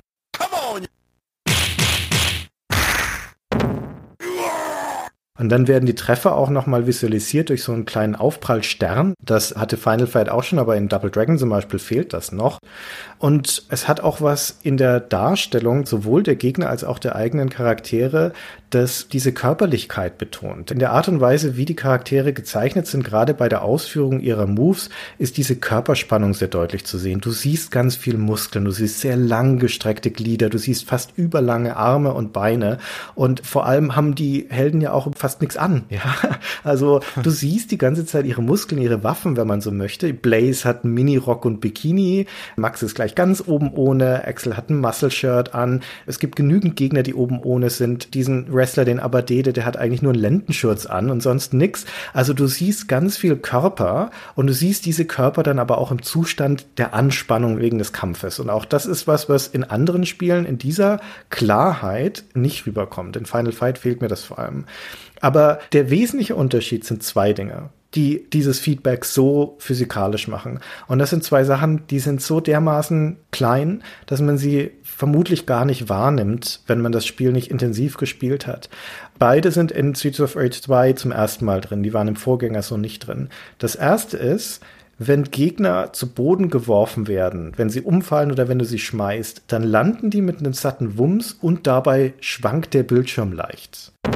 Du merkst die Schwere des Aufpralls. Ja, der prallt mit so einem Wumm auf den Boden und dabei schüttelst den Bildschirm. Du merkst, was für eine Kraft da dahinter steht. Und das gilt noch mehr für das zweite Element. Und das finde ich sensationell gut, nämlich wenn ein Treffer verbindet. Ne? Also nehmen wir zum Beispiel Axels Grand Upper, den Uppercut, der verbindet bei dieser Aufwärtsbewegung viermal, glaube ich, mit dem Gegner. Also vier einzelne Treffer sind das, während er von unten nach oben den Gegner bearbeitet. Und bei jedem einzelnen von diesen Treffern wird die Animation ganz kurz angehalten für einen Sekundenbruchteil, so dass du jeden einzelnen Treffer durch so einen winzigen Ruck bemerkst, durch diese kleinen Pausen, die in dieser an sich flüssigen Bewegung drin sind und springt so quasi von Treffer zu Treffer. Das ist eine ganz subtile Geschichte, aber die ist enorm effektiv, weil du jeden einzelnen Treffer spürst während des Spiels. Du spürst jeden Schlag, jeden Wurf, den du ausführst. Und das ist sensationell gut. Hm. Das zweite, was du jetzt beschrieben hast, diese minimal kurzen Pausen, wenn solche Treffer connecten, das was, was später auch viele andere Spiele für sich kopiert haben. Und bei dem ersten muss ich jetzt sagen, das hast du wahnsinnig gut beobachtet, weil ich würde jetzt die erstmal so absprechen und würde sagen, du lügst, der Bildschirm wackelt nicht, wenn da Leute auf den Boden fallen, weil es einfach scheinbar auch so gut da implementiert ist. Ich müsste es jetzt echt nachgucken, aber das ist dann einfach sehr, sehr gut, weil es auch so dezent eingebunden ist, ohne dass es irgendwie erzwungen gezwungen oder zu plakativ wirkt, weil es ist mir bewusst nicht aufgefallen, aber es ist eine sehr, sehr schöne Idee, die ich bin mir sicher auch ihren Teil dazu beiträgt, dass das Spiel so wirkt, wie es wirkt und dass man es merken würde, wenn es jetzt einfach dem Spiel fehlen würde. Also auch eine sehr schöne Idee, weil man denkt jetzt erstmal, das ist bestimmt ein super auffälliger Effekt, aber ich kann jetzt für mich irgendwie sagen, ich habe das nicht bewusst vor Augen, dass das Bild wackelt, wenn ein Gegner zu Boden stürzt. Wenn man es einmal bemerkt hat, glaube ich, wird es einem immer auffallen. Aber es soll ja auch gar nicht von dir bemerkt werden in dem Sinne. Es soll auf der emotionalen Ebene überspringen auf dich und ich glaube, das tut es. Und das sind diese subtilen Dinge, die das Spiel macht, die es so ausgezeichnet macht, die dazu führen, dass hier die eigentliche Spielhandlung fühlbar wird. Ja, und dass ich dann zu Hause rumspringe und in die Luft Faustschläge ausführe, weil diese Spannung sich auf mich übertragen hat und weil das ja Energie raus muss die Soundeffekte sind halt auch sehr satt und sehr dazu passend und du hast diese vielen Schreie der einzelnen Charaktere, die da noch mit reinkommen. Das verbindet sich einfach so gut. Und ich finde, wenn man jetzt über den Soundtrack, also die Musik quasi nochmal spricht, da kann man sich das erst gar nicht so vorstellen, wie diese Musik dann dazu passt, weil du hast es eben schon mal angerissen, wie komplex diese Songs da sind oder dass die auch auf realen Stücken teilweise basieren oder sich davon haben inspirieren lassen. Und die kommen ja auch aus verschiedenen Musikrichtungen oder ganz viele Einflüsse spielen da mit rein. Ich hatte ja vorhin schon mal ganz am Anfang angerissen, dass sie noch den Motohiro Kawashima dazu hatten. Bei den wenigen Stücken, die er gemacht hat, da merkst du wirklich viele so Techno-Einflüsse, aber ansonsten auch bei den Stücken von Koshiro, da ist so viel drinne von Funk bis Breakbeat, so viel vermischt sich da, wo man vielleicht erstmal denken würde, das ist zu komplex oder zu viel gewollt für ein Prügelspiel. Aber ich finde gerade die Kombination aus diesem visuellen Feedback, was du beschrieben hast, den Soundeffekten und dann nochmal dieser aufwendigen Musik auch. Ich kann wenige Spiele gerade aus der Ära benennen, wo das zu so einem beeindruckenden Gesamtergebnis führt, wie es bei Streets of Rage 2 der Fall ist. Würde ich auch sagen. Und die Musik hat ja auch eine Dynamik drin, die zu der Abwechslung beiträgt. Auch die Musik ist mal schneller, mal ruhiger. Und auch wenn das Spielgeschehen jetzt das nicht unbedingt wiedergibt, dennoch glaube ich, tut es dem Spiel gut, weil wenn es jetzt immer das gleiche Beats per Minute Techno-Dings wäre, das durchlaufen würde, dann würde man dessen schnell überdrüssig werden. Und diese ständigen Tempowechsel oder Szenenwechsel, die da drin sind, sind auch auf der musikalischen Ebene präsent. Ja, vielleicht kurz zur Technik mal. Das ist ja auch ganz interessant, weil es oft so ist, gerade auch von Leuten, die jetzt eher eine ausgeprägte Nintendo-Leidenschaft haben, die immer gesagt haben, ja, Super Nintendo hatte einen viel besseren Sound als das Mega Drive. Das Mega Drive hatte keine so einfache Audio-Hardware. Das hatte so einen FM-Chip von Yamaha drin, der halt nur sechs Kanäle gleichzeitig spielen konnte Und das war aber nicht genug für das, was Koshiro und Kawashima machen wollten. Es gab noch so eine Art Hilfsprozessor, PSG genannt, also Programmable Sound Generator. Der war eigentlich nur dafür gedacht im Mega Drive, um so eine Abwärtskompatibilität zum Master System herzustellen.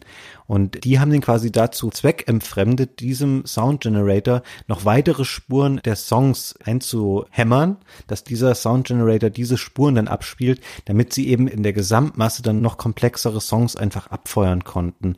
Es ist so interessant und ich habe auch schlagartig durch das Spiel auch so viel mehr Respekt für den Sound oder auch für die Musik bekommen, die das Mega Drive in der Lage ist zu leisten. Das ist schon wirklich ganz, ganz erstaunlich. Auch unter welchen Beschränkungen da halt so eine besondere Musik erschaffen wurde. Und ich habe mich auch schwer getan, muss ich sagen, so mein obligatorisches Lieblingsstück rauszufinden. wenn man den Streets of Rage 2 Soundtrack hört, wenn man den irgendjemandem vorspielen würde, ich glaube, Leute würden sich schwer damit tun, zu sagen, das ist so und so eine Art von Spiel oder das kommt aus diesem Genre, weil da sind so viele starke, treibende, coole Stücke mit drin. Und ich glaube, wenn du mich jetzt fragen würdest, mein Highlight wäre, glaube ich, Slow Moon. Das wäre so mein Highlightstück. Vielleicht wollen wir da einmal ja kurz reinhören.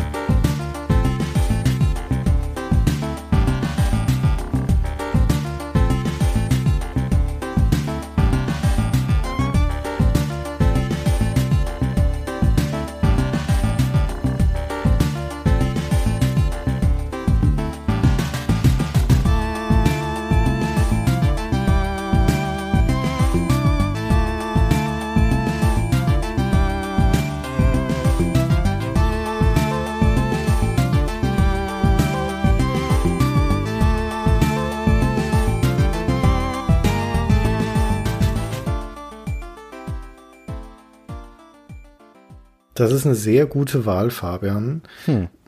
Ich bin jetzt fast ein bisschen neidisch, weil du mir das weggeschnappt hast. Deswegen habe ich extra vorher dir meine Wahl geschickt, bevor du die Gelegenheit hattest, mir deinen Wunschkandidaten zu schicken. Okay, hören wir noch mal kurz hier in ein Stück rein, das heißt Go Straight. Geh geradeaus, der Name ist Programm. Das beschreibt das Spiel eigentlich ziemlich gut. Und das ist jetzt kein wahnsinnig komplexes, aber ein sehr hübsches, unterhaltsames Spiel, das halt einfach dieses dynamische, actionreiche Geschehen schön untermalt.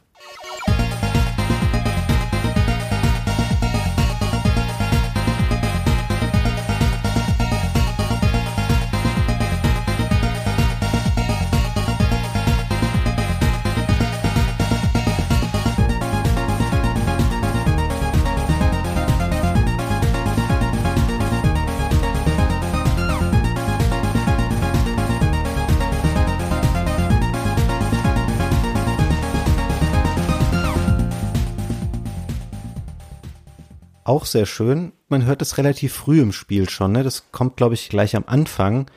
Und das ist auch gut, dass sie mit so einem starken Stück dann schon aufmachen, weil es gleich so den Ton des Spiels setzt und man gleich merkt, okay, hier haben Leute dran gearbeitet, die echt sehr viel Ahnung von Musik hatten oder auch davon, wie man Atmosphäre in einem Spiel schafft. Und vielleicht nochmal, das habe ich vorhin vergessen zu erwähnen und ich kam jetzt gerade wieder drauf, weil du hast diese begrenzte Farbpalette angesprochen, mit dem da auch gearbeitet werden musste in der visuellen Umsetzung, was in dem ersten Level, wo man, glaube ich, auch das Stück von dir eben schon hören kann, auch super auffällig ist. Du hast vorhin mal gesagt, es spielt bei Nacht in so einer Hinterhofszene und ganz viel von diesem Nachteindruck entsteht auch nur dadurch, dass wenn du mal auf den Boden achtest in dem Level, der besteht im Grunde aus ganz vielen verschiedenen Helligkeitsstufen von grünem Boden und erzeugt so den Eindruck, dass da eben Laternenlicht oder gedämmtes Licht einfach bestimmte Kegel erschafft und bestimmte Schatten wirft. Und das haben die auch so schön hinbekommen mit so wenigen Mitteln oder in dem Rahmen der Möglichkeiten, die sie hatten, dafür eine Atmosphäre zu sorgen und auch das Bild einfach von der ich sage jetzt mal blöd, auch wenn es nicht ganz passt, von der Beleuchtung her sehr viel ansprechender wirken zu lassen, als es in vielen anderen Spielen der Fall ist. Gerade wenn man es eben auch wieder vergleicht. Ich sagte vorhin schon mal Turtles oder auch Golden Axe. Diese Spiele wirken so viel flacher und platter und künstlerisch weniger ansprechend, wenn man erstmal gesehen hat, was denn tatsächlich möglich war auf dem Mega Drive in Form von Streets of Rage 2. Das ist sehr schön beobachtet. Der Abwechslungsreichtum bei den Szenerien ist auch hoch, selbst innerhalb von so einer Stage, die ja das gleiche Thema hat. In dieser ersten Stage, na, da kommt man von den Straßen dann in diese Bar, wo dann Brauntöne vorherrschen, wo das Licht auch dann wieder ein bisschen schummriger ist. Da stehen auch Möbel natürlich im Weg, Tische und Stühle, die man auch zertreten kann. Dann kommst du an die Bar hinter, da kämpfst du das erste Mal dann gegen so eine Elektra-Gegnerin, die eine Peitsche schwingt und auch noch elektrifiziert sein kann. Deswegen hat sie eine ziemlich hohe Reichweite, muss man dann immer ausweichen und so weiter. Und das Spiel hat auch so ganz kleine Elemente von ein bisschen Environmental Storytelling. Und wie gesagt, es wird ja keinerlei Geschichte erzählt. Die Stages gehen nur durch diesen Score-Screen getrennt ineinander über, ohne dass da irgendwas passieren würde. Anders als im dritten Teil, da haben sie dann noch so kleine Dialoge hinzugefügt hat dem Spiel nichts Wesentliches gebracht, um ehrlich zu sein. Aber hier, wenn du an die Bar kommst, dann steht ein Barkeeper im Hintergrund. Der hat gerade so einen Cocktailmixer in der Hand und der verabschiedet sich dann so langsam aus dem Bild. Der geht aus der Theke raus, während man im Vordergrund gegen diese Elektra kämpft. Und dann verlässt du die Bar und kommst in so einen Hinterhof. Dann hat es zu regnen angefangen. Auf einmal ist noch so ein Regenlayer drüber, ist wieder so dieses Laternenlicht. Und da steht dieser Barkeeper dann. Ist ein Hühner, ist gleich mal zwei Köpfe größer als dein Charakter und zieht sich erstmal die Weste aus, damit man auch hier wieder ordentlich seine Muskeln sieht. Und du hast generell bei den Gegnern ja auch, das finde ich sehr schön, schon so eine Lesbarkeit. Du siehst anhand ihres Baus schon, okay, ungefähr zumindest, was wird er jetzt können. Allein da der so groß ist und dass er muskelbepackt ist, der wird vermutlich relativ stark sein. Der hat aber auch richtig lange Beine, also Achtung vor Tritten und vermutlich ist er auch noch schnell. Und genau so kommt es dann auch. Das stimmt, da überraschen sie einen auch nicht so. Das finde ich aber ganz schön, dass sie eben so eine Nachvollziehbarkeit haben. Wobei es nicht auf alle unbedingt zutrifft. Ich finde so, zum Ende hin gibt es ja mehr so ein bisschen mechanisch angehauchte Elemente, sage ich jetzt mal. Man kämpft ja da auch mal gegen so ein Roboter-Duo und es gibt so einen anderen Gegner, der erinnert mich so ein bisschen an Blanka aus Street Fighter. Oh ja, stimmt. Samsa. So ein gekrümmter Gegner, genau, Samsa mit so Metallklauen und von solchen Charakteren und von diesen Stimmungen bin ich immer nicht so der Fan. Also so dieses sehr mechanisch, elektronisch, technische, das reißt mich immer so ein bisschen raus bei so Spielen. Und gerade auch diese beiden Roboterbosse hätte ich jetzt nicht unbedingt gebraucht im Spiel. Die haben auch so schöne Namen. Ich glaube, die heißen Molecule und wie heißt der andere? Particle heißt der andere. Ja, Genau. Die empfinde ich immer so ein bisschen als Fremdkörper im Spiel, muss ich sagen. Ich finde diese menschlichen Charaktere, wo man eben auch so schön dran ablesen kann, wie du eben schon sagtest, wie die im Kampf sich verhalten werden, das spricht mich viel mehr an. Das sehe ich ganz genauso. Also es ist nicht alles geglückt. Diesen Samsa, diesen Gegner, den triffst du am Ende dieses Freizeitpark-Levels, das du vorhin schon erwähnt hast. Und das ist ein Geisterhaus, möchte ich mal sagen, durch was man da geht, nominell. De facto ist es aber einfach nur ein langer grauer Korridor, in dem Nebelschwaden rumwabern. Und das ist weder spielerisch jetzt sonderlich toll, da kommt als neues Element halt dazu, dass dann auch vor dir Gegner aus dem Nebel aufstehen können anstatt dass sie von links oder rechts reinkommen. Noch ist es grafisch toll. Im Gegenteil, das ist eine einzige graue Soße. Da bin ich immer froh, wenn ich wieder raus bin. Ja, was ich gerne mal wissen würde, Christian, weil du hast jetzt so oft angesprochen, dass ihr das Spiel immer zu zweit früher gespielt habt. Mhm. Habt ihr euch auch mal mit diesem Dual-Modus beschäftigt? Ja, als wir das auf dem Megadrive gespielt haben im Freundeskreis, da ja, da haben wir uns ab und zu da noch gekloppt, aber die Halbwertszeit ist da ziemlich gering, weil das Spiel ist nicht für dieses Versus geschaffen. Unter anderem merkt man da halt sehr deutlich, dass dann Blocks oder generell eine größere Geschwindigkeit fehlen. Das ist ja auch dem Vernehmen nach nur deswegen drin, weil die Ayana Koshiro ein Fan von Street Fighter 2 war, so sehr, dass die sich bei Ancient einen Automaten organisiert haben und sich reingestellt haben und sie ihre Zeit aufgeteilt hat zwischen an Streets of Rage 2 arbeiten und Street Fighter 2 spielen. Und offenbar ist nur deswegen dieser Versus-Modus drin, der aber ein Nachgedanke war und dann ist ihnen auch die Zeit ausgegangen. Also den konnten sie nicht mehr vernünftig fertigstellen. Und um ehrlich zu sein, hätten sie ihn auch gerade rauslassen können um ganz ehrlich zu sein, finde ich sogar, das Spiel wäre ein besseres Spiel, wenn er den Modus nicht hätte, ja. weil man ihn immer so beschämt einfach ignoriert und so denkt, ja, nee, klicke ich jetzt mal schnell weg und spiele das normale Spiel, weil du merkst da halt wirklich, du hast zu wenig Charaktere, du hast zu wenig Moves, als dass es jetzt als so ein One-on-One-Spiel für sich tragen würde. Das ist eine ganz komische Ergänzung und sie wollten da halt unbedingt auch noch in diesem Genre mitwildern und das ist ihnen da aber gänzlich misslungen, was das angeht.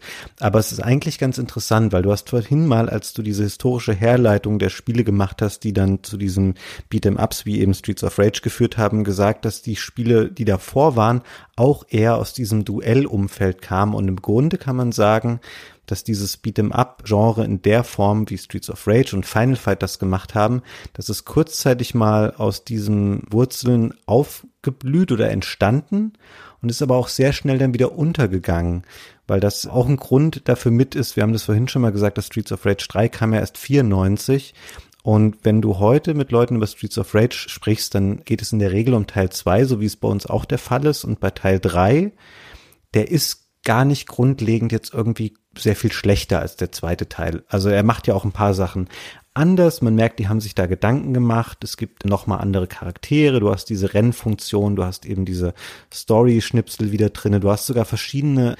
Entwicklungsmöglichkeiten der Geschichte, die zu verschiedenen Verläufen führen können, was es in Teil 2 gar nicht gab.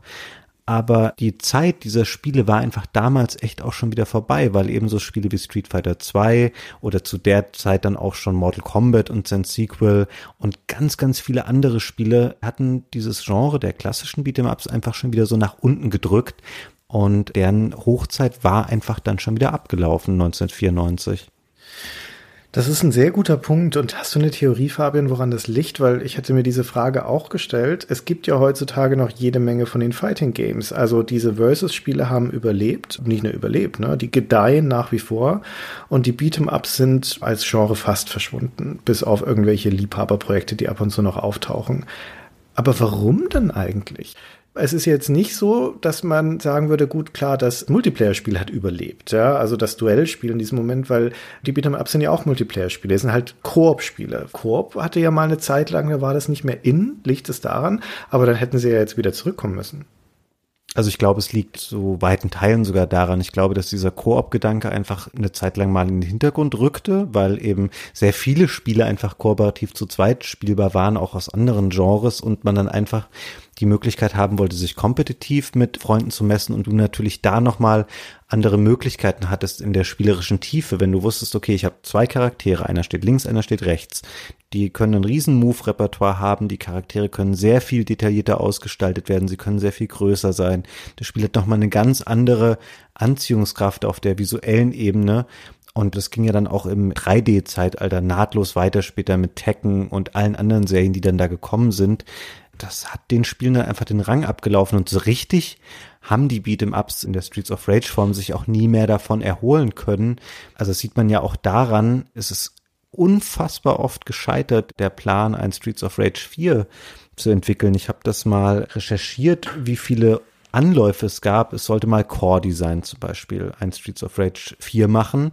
Das wurde dann nichts aus dem Spiel, was sie gemacht haben oder aus dem Zwischenstand, den sie hatten, wurde ein Spiel namens Fighting Force, falls du das noch kennst. Ach, guck. Ja, das wusste ich nicht, dass das ursprünglich mal ein Streets of Rage werden sollte. Das ist ja cool. Und Ancient, also die Firma der Koshiros, die heute auch noch existiert und seine Schwester arbeitet wohl auch immer noch da und Yuzo Koshiro ist mittlerweile Director der Firma. Die existieren auch noch und machen jetzt gerade Switch-Spiele. Die sollten mal für die Dreamcast ein 3D Streets of Rage machen, was auch nie zustande gekommen ist. Genauso wie später nochmal das schwedische Studio Grin, was jetzt auch schon zehn Jahre wieder geschlossen ist. Die haben mal unter anderem für Capcom einen Reboot von Bionic Commando gemacht und auch mal Ruffian Games, die Crackdown 2 gemacht haben für Microsoft. Auch die haben mal an einem Prototypen zu einem neuen Streets of Rage gearbeitet. Aber ich glaube, dass erst jetzt, wo man gerade so diese große Retrowelle hat und viele Spiele, die jetzt wieder zurückgebracht werden und auch alte Brands, da ist der Markt wieder da und gerade auch aktuell, es war glaube ich im Herbst letzten Jahres, so August oder so, wurde ja das Streets of Rage 4 dann angekündigt, womit Sega selbst aber nichts zu tun hat in der Form, sondern es entwickeln zwei französische Studios, nämlich Guard Crush Games und Lizard Cube. Ich habe noch nicht viel gesehen davon, weil es auch noch nicht so viel Material gibt. Ich bin aber erstmal guter Dinge, weil die Lizard Cube Leute, die haben auch das eine Wonderboy, dieses The Dragon Strap in 2017 gemacht und das haben sie sehr, sehr schön neu in 2D interpretiert. Und von dem bisschen, was man jetzt sehen konnte von Streets of Rage 4, ich bin da nicht abgeneigt, dem auch eine Chance zu geben, wenn das erscheinen wird. Nee, ich auch nicht, aber ich habe jetzt da auch nicht unbedingt hohe Erwartungen. Also für mich ist Streets of Rage 2 das Spiel. Und auch wenn ich das jetzt schon hunderte oder tausende Male durchgespielt habe, gerade mit einem anderen Spieler geht's einfach immer noch. Es ist immer eine etwas andere Spielerfahrung durch die inhärente Dynamik, die das Ding hat. Und warum ist es nicht der dritte Teil, von dem wir heute reden, obwohl das ja eigentlich die Gelegenheit gewesen wäre, ne, zwei Jahre Abstand, nochmal längere Entwicklungszeit, die ersten beiden Teile große Erfolge gewesen auf Mega Drive, wäre doch eigentlich die Gelegenheit, das Spiel noch besser zu machen. Aber dass das nicht gelungen ist, zumindest nicht nachhaltig, das hat zum einen damit zu tun, dass es halt nicht so leicht ist, so ein Spiel zu machen. Aber zum anderen eigentlich nur mit zwei schlechten Entscheidungen, um ehrlich zu sein. Weil spielmechanisch ist das das bessere Spiel. Die Veränderungen, die sie gemacht haben, so an der Kampfmechanik, die sind subtil, sind so Kleinigkeiten wie, dass der Blitzangriff, der kann jetzt verbessert werden in so einem Sternesystem und wird dadurch mächtiger. Die Waffen haben jetzt eine Haltbarkeit, also sie können kaputt gehen, das ist eine gute Entscheidung, macht das Spiel auch nicht sehr viel komplexer. Diese Spezialattacken, die gehen jetzt nicht direkt auf die Lebensenergie, sondern die leeren zuerst einen Stärkebalken. Auch das klingt komplizierter als es ist, hat man sich schnell dran gewöhnt. Die Bewegung ist besser mit Rennen und Rollen. Das ist vielfältiger, das hat diese Verzweigungen drin, es hat mehr Umgebungsgefahren etc. Es sieht auch noch immer blendend aus, fühlt sich gut an, das ist eigentlich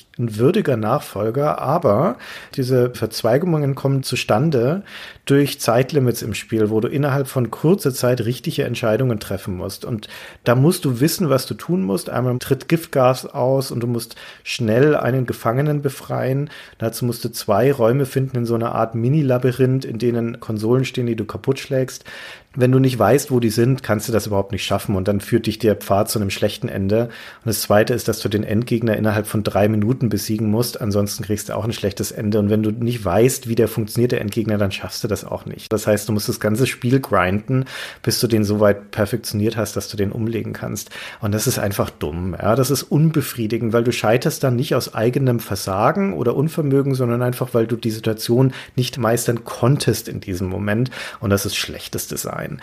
Aber das viel Schlimmere an dem Spiel, und das tut mir eigentlich am meisten weh, ist, dass die US-Version, und nur die US-Version, das war im japanischen Original nicht so, hat den Schwierigkeitsgrad hochgedreht. Und zwar krass hochgedreht. Da ist der normale Schwierigkeitsgrad schwieriger als Hardest in der Originalversion. Ich sagte vorhin schon, in einem normalen Run in Streets of Rage 2 verliere ich das erste Leben in Level 3 oder 4 und das erste Credit dann irgendwo in Stage 7 oder 8 oder sowas, wenn ich jetzt nicht in Übung bin hier in Streets of Rage 3, ich habe jetzt noch mal kurz reingespielt, ohne große Übungen, waren im ersten Level das erste Credit weg und die meisten leben vom zweiten. Und ich bin mir sicher, dass ich im zweiten Level draufgegangen wäre. Und ich kenne das Spiel nun echt gut, ja. Aber der Schwierigkeitsgrad ist jenseits von Gut und Böse und das ist einfach schwachsinnig. Das wäre eigentlich ein Spitzenspiel, der dritte Teil, aber es ist in die Unspielbarkeit gedreht, leider. Gibt es irgendein offizielles Statement dazu, warum man das gemacht hat? Weil ich kann das wirklich null nachvollziehen, weil wie ich vorhin schon mal sagte, in der Regel ist es ja so, dass die Entwickler sowas wie einen Standardschwierigkeitsgrad definieren, der eine gute Balance treffen soll.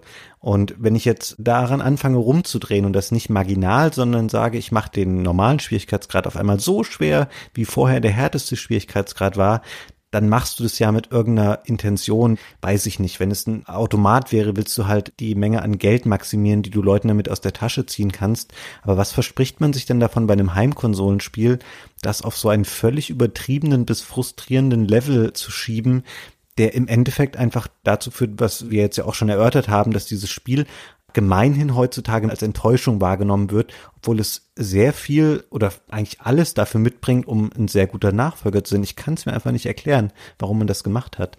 Also was Offizielles dazu weiß ich nicht, aber ich las irgendwo, dass das ein Angriff auf den Leihmarkt sei. Also dass Sega of America vermeiden wollte, dass die Leute sich das übers Wochenende aus der Videothek ausleihen. Wir haben ja schon gesagt, die Spielzeit ist netto nicht sonderlich lang.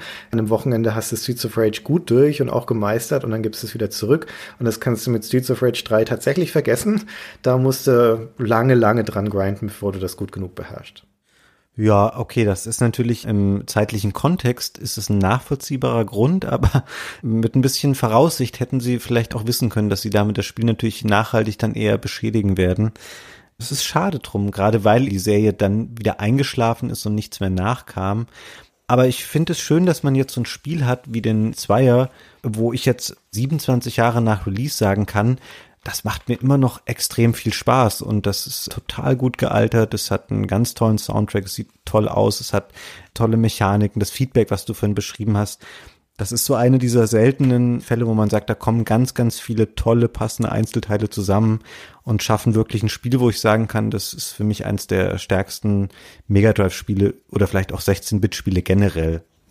Das würde ich so unterschreiben, ja. Das ist für mich eines der Spiele, zu denen ich insbesondere mit meinem Bruder immer wieder zurückkehre. Wir haben das früher, na, wenn die Familie mal wieder zusammenkam, über Weihnachten oder sowas, das war fast schon rituell, dann zu sagen, so, jetzt haben wir zwei Stündchen Zeit, komm, jetzt feuern wir Streets of Rage 2 an und machen nochmal einen Durchgang. Als wir das noch regelmäßiger gespielt haben und beide noch häufiger zu Hause waren, hatten wir auch Zeiten, da haben wir die Finger geleckt nach allem, was damit zu tun hatte. Ich sagte schon, der Mania-Modus war für uns eine Offenbarung. Wir haben Streets of Rage Rage 3 auch hoch und runter gespielt, einfach um mal was anderes zu haben, was wie Streets of Rage ist. Aber das war letztendlich immer frustrierend, weil es ist ja nur die Frage, okay, wie weit kommen wir heute, bevor wir scheitern? und irgendwann nutzt sich das auch ab. Und dann waren die 2000er für uns aber auch nochmal eine ganz gute Zeit, weil da kamen dann zwei Sachen raus, mit denen wir uns echt auch lang beschäftigt haben. 2004 nämlich ein Fanprojekt namens Beats of Rage von Senile Team. Das benutzt Sprites aus King of Fighters, sieht dementsprechend extrem gut aus und klaut sich auch Musikstücke reale zusammen, so von The Prodigy, V&V Nation und so weiter. Ist jetzt kein sonderlich tiefgründiger Klon, aber es hat Spaß gemacht. Und die Engine, die darunter liegt, die Beats of Rage Engine, die ist dann auch Open Source gegangen. OpenBOR heißt die und da gibt's diverse Beat'em-Ups heutzutage auf der Basis. Aber das mit Abstand beste Projekt, nennt sich einfach nur Streets of Rage Remake. Das ist im April 2011 rausgekommen von einem spanischen Team namens Bomber Games. Das war nur ein paar Tage lang online, dann hat Sega runternehmen lassen. Und ich hatte es aber dann natürlich sofort runtergeladen, weil dieses Projekt war acht Jahre lang, glaube ich, in Entwicklung. Und ich habe es mindestens über zwei Jahre verfolgt, religiös. Ich habe jede Woche, manchmal täglich auf die Webseite geschaut, jedes Update verschlungen. Fabian, ich habe mich selten auf ein Spiel so sehr gefreut wie auf das. Ich habe das gelesen erlebt. Und als es endlich draußen war, wie gesagt, sofort runtergeladen und mein Bruder und ich haben es rauf und runter gespielt. Und es ist so gut. Also wenn Streets of Rage 4 rauskommt und geht nur irgendwie ansatzweise in die Richtung wie das Streets of Rage Remake, dann muss es ein gutes Spiel werden. Ich würde immer noch das Original empfehlen. Streets of Rage 2 im Emulator, kein Ding. Spitzenspiel. Auf jeden Fall zu zweit spielen. Macht wahnsinnig viel Spaß. Aber wenn man dann noch eine Stufe tiefer einsteigen will und will so ein Mash-up aus dem Besten von allem aus Streets of Rage plus viele Einstellungsmöglichkeiten plus Freischaltungsmöglichkeiten und so weiter, dann das Streets of Rage Remake. Ich weiß gar nicht, ob man es legal irgendwo herbekommt, aber irgendwo im Internet findet sich es auf jeden Fall. Es ist eins der besten Fanspiele, die ich jemals gespielt habe. Ich würde dann noch mal ergänzen, ich habe nämlich auch mich lustigerweise mit diesen inoffiziellen Sequels oder Mods mal befasst. Es gibt auch Streets of Rage 2X, das glaube ich deutlich neuer noch als das Streets of Rage Remake. Das fand ich auch gut auf den ersten Blick und ansonsten, du hast es eben schon mal gesagt, wenn man das Original spielen will, es gibt auch abseits der Emulatoren Möglichkeiten, das zu machen. Es gibt sehr, sehr schöne Umsetzungen von Teil 1 und Teil 2 für den Nintendo 3DS die einen 3D-Effekt unter anderem hinzugefügt haben und noch ein paar andere Kleinigkeiten. Super schön, weil man es eben auch unterwegs spielen kann. Ganz tolle, dezent modernisierte Fassungen. Ansonsten die Streets of Rage Spiele sind auch gerne immer drinne. Sega ist ja ganz groß darin, so alle paar Jahre mal ihre Mega Drive Classics in der neuen Sammlung zusammenzuhauen. Das haben sie jetzt auch gerade wieder gemacht für PC, Switch, PS4, Xbox One. Gibt's diese Mega Drive Classics, da sind alle drin. Da wird dann auch immer Teil 3 mal bedacht, der sonst keine Neuauflagen bekommen hat. Den werfen sie da auch mit drauf und man kann auch für die Leute da draußen, die primär PC spielen, alle drei Teile auch bei Steam einzeln kaufen. Die kosten 99 Cent pro Spiel. Ich glaube, auf Mobile gibt es die auch, auf Tablets, oder wenn ich mich nicht ganz irre.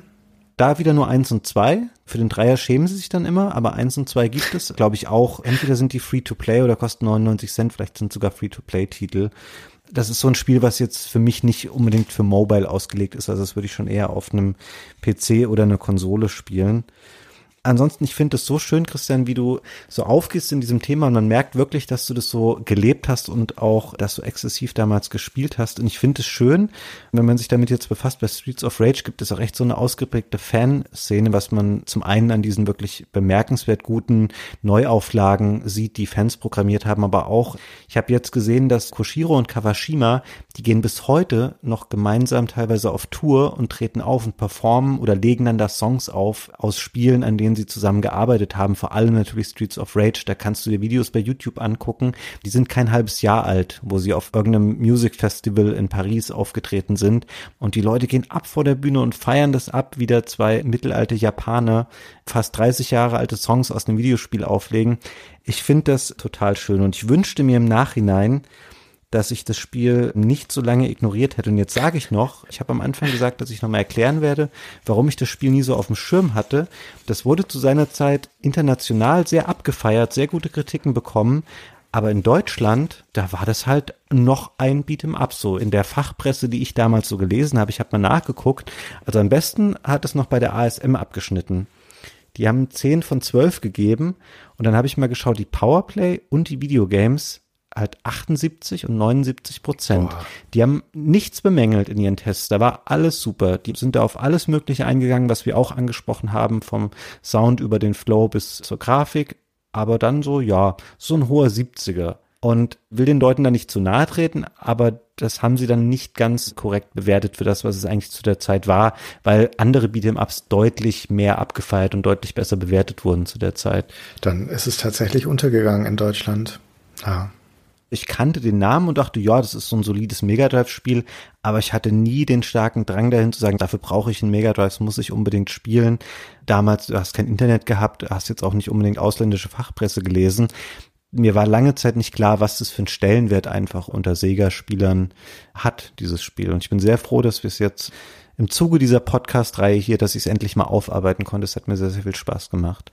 Das freut mich ebenfalls, Fabian. Mir hat es auch riesigen Spaß gemacht. Wenn wir zwei uns das nächste Mal sehen, machen wir mal eine Partie. Oh ja. Legen wir mal Mr. X gemeinsam. Wen spielst du?